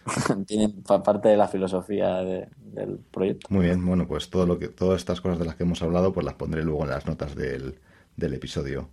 Y, nada más. Muy bien. Y las que no te acuerdas más. Sí, sí. Te preguntaré, te preguntaré porque sí, ha habido, ha habido bastantes cosas. Y, y nada más. Eh, ¿Dónde te podemos encontrar en Internet? ¿Dónde quieres que la gente te, te siga? Sí, pues bueno, yo he tenido mil sitios. he, tenido, he tenido millones de blogs y tal. Ahora, donde quizás estoy más públicamente así activo y tal es en Twitter que soy arroba victorianoy. Ahí suelo poner mensajitos y cosas. Luego, el Tumblr este, suelo compartir cosas que leo, aunque también las suelo poner en Twitter, pero muchas veces. ¿Cómo era? El Tumblr es Infudation. Ya te pasaré cómo se escribe. I-N-F-O-D. De ateo. Es como infood con, con comida dentro, ¿sabes? Como in y food de comida y action, como action, ¿no? como infundación. Vale, perfecto. Tumblr.com. y, y, bueno, luego también tengo un Tumblr de fotografía que está linkado desde ese Tumblr, eh, que es victoriano.tumblr.com. En Flickr suelo también subir fotos y Instagram. Esos son los sitios públicos donde ahora más. Y me gustaría retomar el blog de tal. Y por supuesto, arroba graphics. solo por llevarlo yo, la cuenta esa. Así que cualquier cosa interesante que tiene que ver con lo que hacemos en Graphics eh, también está ahí. Perfecto. Bueno, pues, pues muchas gracias por, por haber aguantado este chaparrón de preguntas. Y nada, un placer. Y, y nada más, nos, nos vemos en campus, supongo. Sí, seguro, seguro. Bueno, pues, pues muchas gracias. Un abrazo. Chao. Un abrazo, Fran. Hasta luego. Y una cosilla antes de marcharnos, eh, recordaros sobre los cursos online de Joan Boluda. Ya sabéis que es el patrocinador de Impetu y no hay mejor forma de apoyar a Impetu que apuntados en estos cursos. Yo estoy con el de marketing, el de marketing online y el de podcasting. Espero que vosotros escojáis alguno y me tenéis que contar qué tal lo lleváis. Me podéis escribir a Impetu Podcast en Twitter, en, en ilcar.fm barra Impetu o bueno, o donde queráis. ¿Qué más? Lo de suscribiros. Ya sabéis que si queréis recibir eh, un nuevo episodio de Impetu cada vez que salga de vuestro móvil, lo mejor es que os suscribáis en alguna aplicación en Android, en Player FM, es una aplicación gratuita que os podéis bajar, ahí suscribís a Impetu y también en iPhone eh, os podéis meter en la aplicación de podcast que viene con vuestro teléfono y ahí encontraréis Impetu y os suscribís. Así cada vez que salga un nuevo episodio lo tendréis en vuestro móvil y no tendréis que andar buscándolo. Y eso es todo por hoy. Muchas gracias por, por el apoyo, por escucharme y nos escuchamos en el siguiente. Un saludo. Chao.